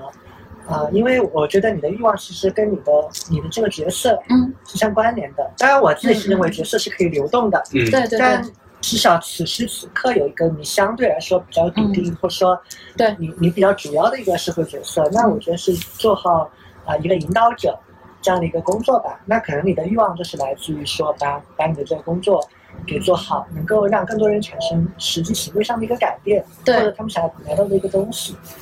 对，那至于说啊、你看这个落到个人层面上，那就是教练；放到如果放到一个额外更大的一个角度，嗯那放到组织层面上，那就是组织发展的工作，对吧？嗯。啊，看只具体的手段而已。所以，所以你的欲望跟我的欲望类似，我可以这么理解吗？ 对呀、不然怎么做朋友？嗯那来吧，你们两位。我想想，我的欲望，我欲望有点抽象，是这样的，我想做一个嗯有一个词叫 power，就是权力。嗯嗯呃，我想做就政治权力，实际上没有触达到社会的所有的角所有的角落里，对对对它留下大量的空间。然后呢，这就意味着政治权利之外有一个社会权利结构。我想做这个社会权利结构的改变者，啊，这个是我实现的最最大欲望。什么叫权利呢？权利就是如果 A 对 B 有权利的话，则意味着不是那个 right 是 power。嗯如果我对你有权利，则意味着你无法承担不做我所说的要求你做的事情的后果。嗯，这个叫做我对你有权利，但这个后果是什么和你能不能承担，这个就呃，这个是取决于你的，不是取决于我的。嗯我我举个例子，为什么有人叫法外狂徒？嗯嗯，这个时候权利对他，政治权利对他来说是失效的，其实就是司法权对他来说是失效的，嗯因为司法权告诉你，你的后果是你要被处以极刑。嗯然后他说：“老子不在乎。”嗯那这个时候权利就失效了。 对，然后这个就是法外狂徒。那社会权利的改变者，其实比如说，当我们说话语权的时候，嗯一样的，话语权其实不是话语的 right，那个叫言论自由权 ，right 叫言论，话语权指的是一种 power，就是说我当我说一强制的权利，呃，对它它的机制上是强制嗯的，但是我我想做改变的其实就是，呃，这个在一个好在人在一个有话语权的人去做，在某在某一个社会权力结构中，当他说了一句话，嗯他的这有个威信 power，对他的这个 power 是是出于好的目的，以及最后产生好的结果。嗯，他的他不需要使用这个强制力，甚至这种 power 慢慢的会土崩瓦解。嗯 OK，呃，比如说我去说话语权的时候，嗯当我用使用话语权的时候，我去劝服一个同学他发生什么样的人生改变，嗯嗯，那这是一个非常悲观的一个权力结构。对，对，那你会发现，此时他的想法是什么呢？他的想法是，OK，葛旭是个过来人，嗯然后他说话的口吻似乎是不容置疑的。嗯我如果不按他做的话，我会得到一个不好的结果。他心里是慌的，而且他自认为他无法承担这个结果，嗯所以他在将信将疑中去听我的这种话。这种情况会发生在世界的各个角落，是的，嗯屠龙术但再我次展现。但我不愿意这个世界是这个样子。嗯嗯，所以改变社会权力结构是使有没有一种办法？我我并不知道什么办法，比如说博雅教育其实是其中一种办嗯是法嗯的。那让每一个人具备批判性思维，这就是一种办法。就是当我说的时候，嗯，对方使得对方不认为我是一个有话语 power 的人，对对对，他只是认为我在给他提一个中肯的建议。嗯所以越来越多的人，当他意识到，其实所谓的权威，它是由他的专业性所导致的，而不是由说这个人的。说他的名头有多大？嗯对我对对哪个博士？我挣了多少在钱？在你的这个微观例子里面，今天我来之前嗯跟那个米索在一个群里有个对话，他发了一个朋友圈一个截图，就是说某种意义上来讲，就是不当给人一些不当的给人建议的方法，它就是一种哦，暴对力对。对对对，嗯嗯，这个也是我们就是从教练的角角度来看，你是我们的一个所谓的一个世界观吧。对就是呃，可能于我来说，一种情况就是你刚刚说的，我给了你一个建议，嗯然后你其实是因为我觉得我有经验，对或者说觉得我在这块专业，且好像我的表达口吻就是不容置疑了，然后你将信将疑的接受。和另外一种就是可能你当下并不信，嗯但是我埋下了一个种子，然后也许两个月之后你会来没错告诉我，对对对，我想明白，我认为你说是有道理的，对嗯我准备按照你的方式去做， 然后我已经准备了这么这么做，那我们好像确实会更喜欢后面一个对呀、所以你刚才说文化，我咱们刚才说文化强权的时候就是这个样子。那个社会权利是一个不需要有立法机构来去来去来去来去划定说是的谁有这个权利嗯。那你比如说，在一个男权社会里面，嗯女性面临着荡妇羞辱的时候，这个就是一个自然形成，就出于某种嗯嗯某种原因对形成的这样一个对社会权利嘛。那你会发现，呃为什就没他呃，无论是羞辱他的人，还是被他被别人羞辱的这个人，在法律意义上都没有触犯法律的边界。对，对，嗯但是他为什么还要这么在意这个事情，或者认为如果我要不是按照你说的这样方法，我把这个胸口给遮上啊，或者是把这个腿这个衣服给穿上的话，嗯那我就会承担不了这个后果呢？嗯其实我觉得这个改变肯定是在微观的这个每个人的心态上的这种改变，就会打破这种这种这种权利。是，因为啊我我就会发现在，我们在构建自己想象中的那个自己创造世界的那嗯 Imagine 个 communities，想象当中那个共同体的时候，你会发现文化是一个很很大的麻烦，啊因为对呃，第一，你本来创造一个新的文化就很不容易，啊更何况你还要让大家从旧的文化中摆脱出来，对这个是很难的。我我联想到我最近很生活化的一些个困扰，就是你看我们我们老在一些社群里面蹦跶，有人来教导你，开篇第一句就是什么大佬你好，什么大佬，我想跟你请教一个问题啊。 其实每当被人这么说，我是感觉非常的困扰的，因为他嗯大佬是文化是他一旦这么开始 啊，就是我还没开启这个对话，他就自动把自己放在了一个很弱势的一个地方。嗯对那我我就要非常小心接下来我说的每一句话，因为我知道这个这可能会影一时响到半会他嗯没有办法那么快改变过来，但可能我只是随口的一个，呃，我只是给你一个灵感，嗯那可能就会被他解读成这是一个很强烈的一个建议，我就要特别小心。哎，这这个还真的是心态的一个很还蛮微观的、微妙的那种那种对洞，但察。但这个对嗯就，是文化的一个惯性啊了。而而且我我发现我不太喜欢用大佬称呼别人，哪怕真的很牛逼， 对嗯，嗯我也没有办法叫出“大佬”这个词，我感觉好奇怪，而且会会把人喊 low。我我不知道为什么，就是而且我在想，那个对大佬，如果我我如果我们转换一下语言的话， 用英文这个字正面大佬这个这 个 Lord，太可怕了，这好可怕！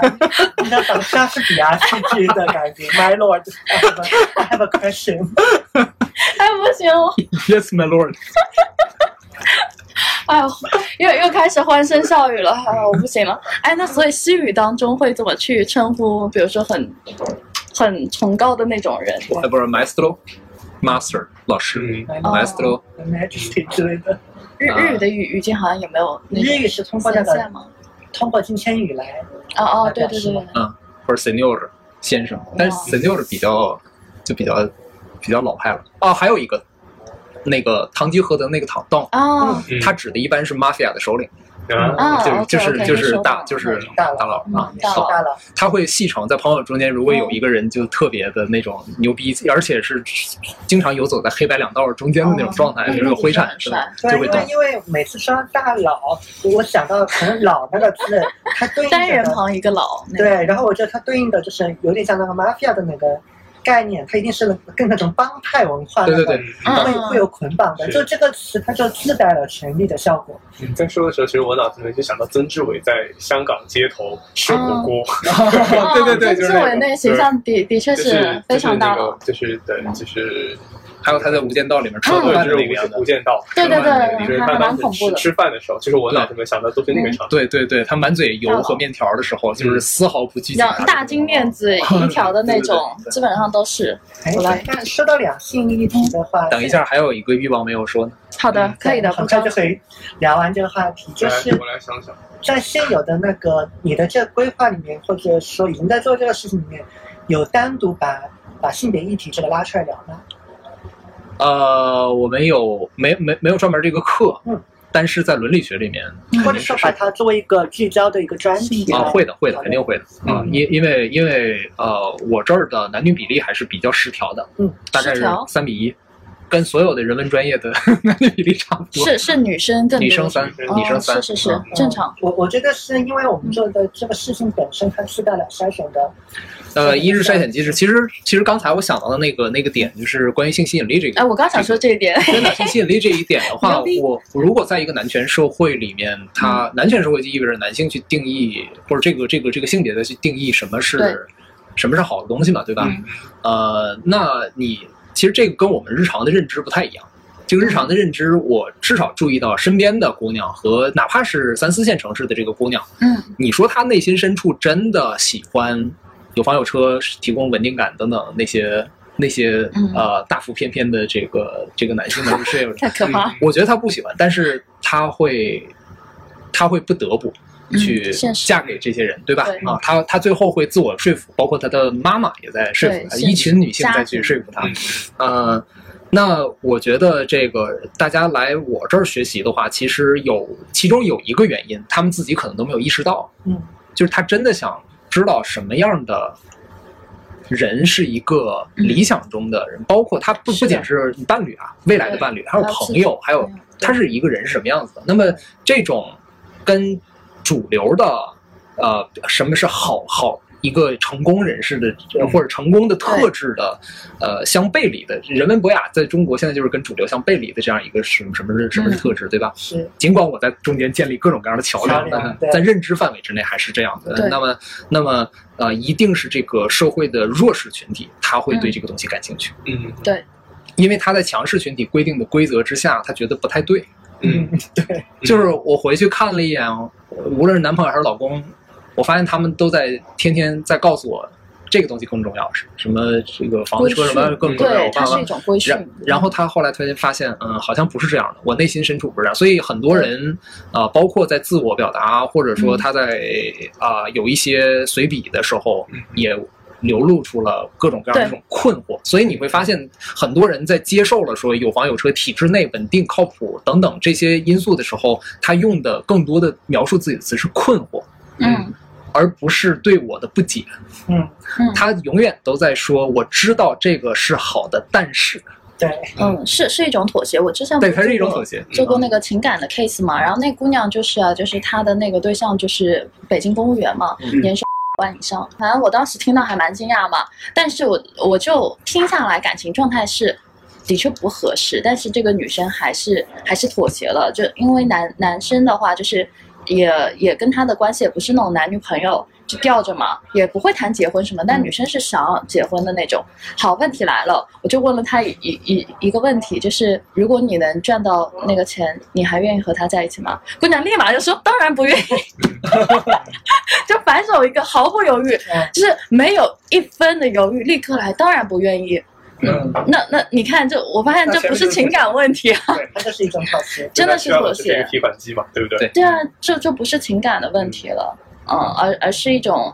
呃，第一可能是身份，嗯嗯，权利嘛嗯，第二就是钱，嗯嗯但你看，在你的这个例子里，你会发现这个事情之所以复杂，嗯，就是因为呃很多东西它是环环相扣的。比对，如说他现在这这个妥协，或者说某种自我的设限，因为经常说但是的人，嗯其实就就在传递这种自我。自我设限嘛，对这个自我设限，你也觉得也可以理解，跟他过往那么多年的这个经历，有还有关他周周边的这个影响，嗯他一定是脱离不开的。那即便他有我们的服务，然后买了个奢课，对吧？嗯你他跳跳不出那你个环境，更多的这个交互时间不是在跟这个课或跟我们在，对还是在跟你的实习生活圈当子中，对，所以这个认知的转换它本来就很难，这个对态度的变化本来就很难。嗯然后这件事情呢，你态度不变化，你就没办法行动，没办法行嗯动，你的能力就不会得到积累。你的能力不积累，你就更难拿到一些阶段性的一个付出对对对成果，建立一些 credibility，对嗯吧？哦是那你就也又反过来，你的态度又很难发生变化，所以它就是一个死环循环相环，啊扣对的，对对，它就是一个嗯，你看这个就是我们的嗯工作难的一个点嗯嘛，因为你会发现它不是一个单一环节的，是好像你不缺个能力，我给你赋个能不就完了吗？这哪有那么容易？对没有，我我我觉得反反倒是这个，如如果问嗯我关于呃平权运动的观点的话，我觉得这个事儿真正是，嗯呃，女性的地位的进一步提升，嗯，啊实际上是对男性利好的，对至少是啊对相当多的男性是利好，是对一部分人，男他们权可社能会对于绝大部分的男性是不友善的，嗯对的，对的，啊是啊，资源都被刮夺走了，哪好吗怕是拥有资源那些人，对他们来说也男性社会也是不好的。。就是黑格尔说的那个点，就是在东方社会，嗯，皇帝和其他人所有，哪怕是首相，其实也是奴隶，嗯嗯，然后皇帝自己也是恐惧的奴隶，所以在这个游戏里面，没有一个人非 常的开心是的，嗯，我就我我脑子里在浮现嘛，就是如果有一些社会的现象可以代表你你整体是在向好的，我觉得嗯什么时候如果你能看到很多男生非常自信的说，啊，我老婆特别有能力，在外面用力的赚嗯啊对啊钱，对啊然后我在家里能帮她把家务操起来，然后能够帮她做好一些投资对，帮她是的处理一些社会关系。如果他们哇能够理直气壮说这个事情，而不用很担心说啊我在吃软饭，对对对对，那我小白脸之类的，可能就好了。对， 哦，所以天哪对，所以说这个女权运动啊，以前都是说有一个非常有名的一个驳论，嗯，就是说这个中国的法律制度不是已经男女平等了吗、嗯之类的嗯。其实就像刚才说的一样，政治权利它完全没有覆盖满这个社会嘛。是嗯社会基层的权利是需要文化上的这样一个改变，所以女权运动真正发挥的不是说改变立法，嗯对我们也没有什么野，咱也没有什么野心去撼动人民代表大嗯 大会，对吧？对，呃，他真正要撼动，其实就是润物细无声的这样去嗯在社交媒体上啊，在每个人日常对话中嗯，去关注这件事儿，去学习这件事儿，去聆听，就人的就可内以心世界，对内心世界。然后当然不一定是单独聊这个话题，其实有更多的那种呃。这个腹有诗书气自华的人出现了，嗯人还是一个经验的 对经验的动物嘛？那你你看到了这种人慢慢出现的时候，你就不可能再会觉醒的，呃对，不可能不会觉醒的。你叫什么微光点亮微光的那种传递，对，然啊后也倒也是啦，其实就是嗯所以那今种年新国潮出现的时候，我还是挺兴奋的，就是至少人的审美力在往上拔高的一嗯这对这你一你们感觉到那个变化的一个趋势？变化超大，对什么中国李宁，然后还有还有那个，哎，之前还有一个很辣眼睛的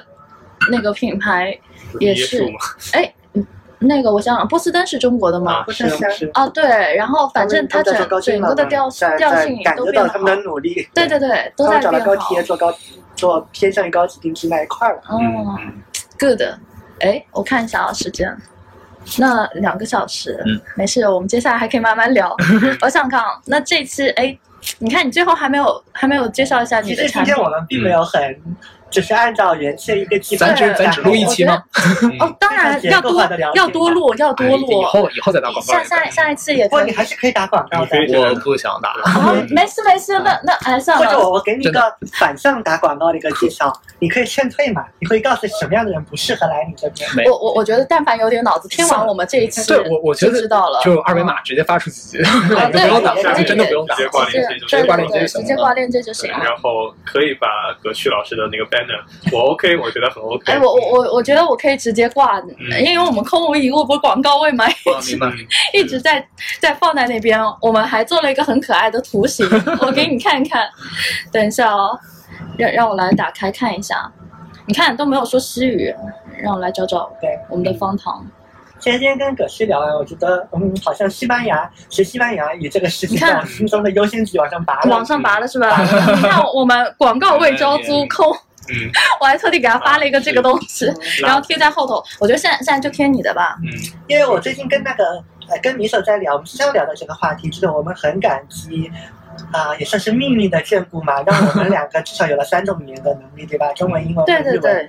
嗯，就是你会发现，当你语言能力会更更强的时候，你的选择会变多，啊你对会看到更多看到是这样而且脑回路都会被影响，肯定会我觉是得嗯，嗯，语言是可以改变大脑结构的，对这这是真实的。就就有一种，如果你就是感觉，就像如果你不会英语的话，其实谷歌对你大概就只有嗯三分之